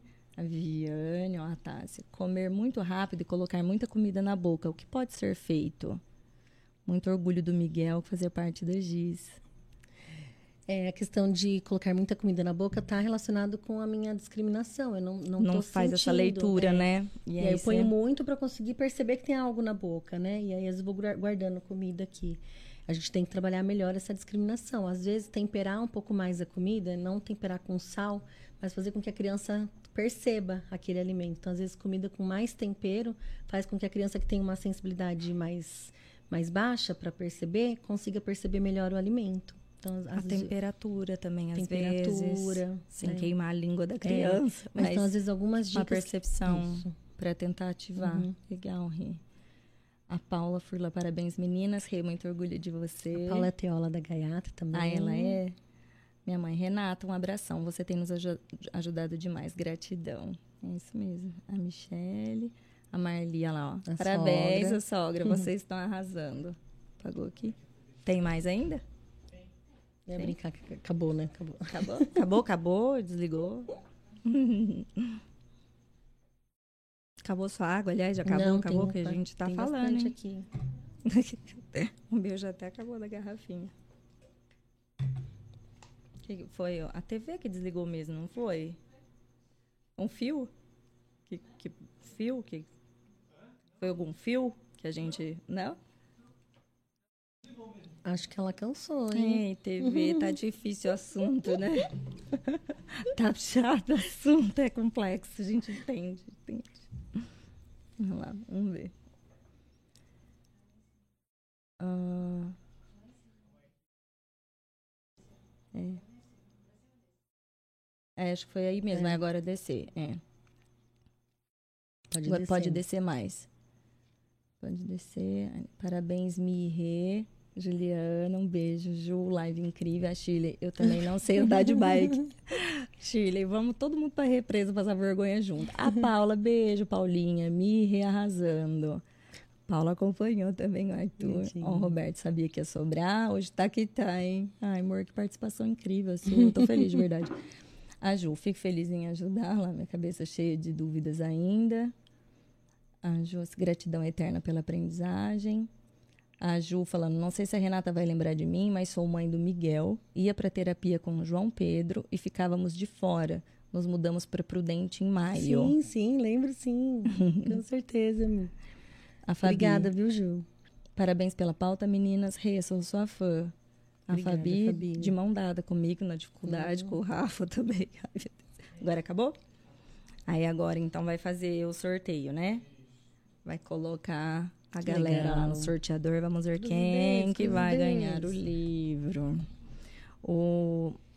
Isso de questão de participação, né? Eu lembro quando você lançou o livro, a professora que estava na escola com Ela o quis, Arthur, né? ela quis. É- nossa, assim, isso significa tanto Sim, pra gente, sim. né? Porque era algo fora da alçada dela. Sempre tive em contato, né, com os professores lá. E aí, quando ela pedi, era algo assim, nossa, eu, até, eu daria, óbvio, para todas elas, né? Mas assim, de- é, Uhum. Do demonstra interesse, o né? interesse, né, de, de, De acolher informação. aquela criança, né? Sim. O Arthur levou o mesmo lanche, ainda é, né? Tipo, sei lá, por três anos seguidos. O mesmo, Um lanche. a mesmíssima coisa. Não sei como que não enjoa, meu Deus. E às vezes enjoa, né? Às vezes enjoa, por isso que é, tem hora que já fica mais, é, eu, eu Uhum. percebo nisso nele, só Uhum. que as nossas opções são tão restritas. Sim, sim. Eu acho que pela dificuldade de. Oi? Ah, tá. A gente vai conseguir ver.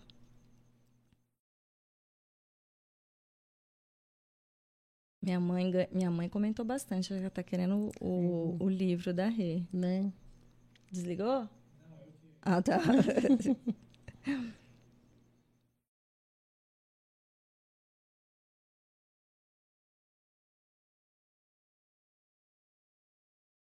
A Dani comentou bastante. A pessoa, se a Dani então, a Dani vai a gente Dani é coautora. Aí ela escolhe alguém depois. Escolher pra- alguém. Vai.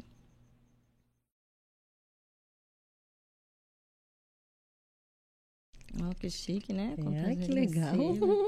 Muito moderno, gente. Viviane Tag. Olha lá. Então agora. É, Viviane, manda um recadinho, então. Ou ali, no, pode ser nos comentários do YouTube ou no Insta. Manda um recadinho pra gente combinar com você. Pra, Pra ver o endereço, tudo certinho pra, pra Mandar o livro. entregar o livro. E, ó, mas pra quem quiser, vende também, É. dá? Né? Lá na Giz, na Gaiata. Lá na Giz vender. Gaiata tem. Acho que das meninas ali deve estar todo mundo. Mas parabéns, então, para a Viviane, que ganhou Parabéns. o livro. Muito bem. Rê, alguma consideração final? Ah, eu acho que é, é, acho que a conversa é para tentar a gente dar um, um, um pontapé inicial aí, né, para muitas famílias que talvez estejam perdidas também por onde ir, por onde caminhar, né? Acho que a gente dizer que os profissionais é para estar ali para auxiliar mesmo, para direcionar. Então busque profissionais que vão conseguir fazer esse direcionamento, né? E assim, acho que te dá parabéns, Mi. Acho que esse Ah. espaço aqui é, é Tá demais, incrível, né? tá muito legal. Assim, acho que te ver brilhando com isso, assim, é te- agradecer mesmo pelo convite Não, e por essa rede que você está proporcionando para as famílias também, né? Assim, acho que as mães ficam ansiosas esperando lá para ouvir informação. É o que a gente, né? É o que eu sempre. É o que a gente tenta E- fortalecer essa rede de apoio nossa É. aí. E dar voz também para as pessoas da nossa cidade aqui, né? Acho Sim. que a gente poder falar disso, né? Acho que às vezes a gente fica procurando tantas coisas fora, né? E, e de fato, assim, a gente pode falar das pessoas daqui, daqui também, né? que, que tem muita gente boa. E quanto uhum. mais a gente falar, mais vai despertando para as pessoas essa necessidade, essa demanda, isso. né? Esse monte de famílias vivendo isso, né? Uhum. Nossa, eu fico feliz demais, porque é, essas amizades novas, assim, que vieram com o autismo do Arthur, mantiveram e mantêm a minha sanidade mental. É isso. Porque a gente, né, assim, você não tem filtro, você pode falar, todo mundo, a gente uhum. entende, não tá pra polemizar nem nada, nem demonizar Sim. e nem romantizar, né? E, e então alivia demais. Nossa, eu fico muito feliz. É isso, então. Obrigada, viu, Miriam? obrigada, gente. Muito obrigada para quem ficou até agora. E espero vocês, então, na próxima quarta-feira complementar esse assunto aí da seletividade. A Gi vai estar aqui, que é nutricionista e faz uma terapia alimentar. Também vou aprender e entender junto com vocês, porque eu vou conhecê-la aqui também. E a Rê voltará mais vezes também, porque a gente falou hoje de seletividade alimentar, mas temos muitas coisas, muitos assuntos ainda para falar. Viu, Rê? Obrigada, viu, Tá? Um beijo, gente. Boa noite. Tchau, tchau. Tchau, gente.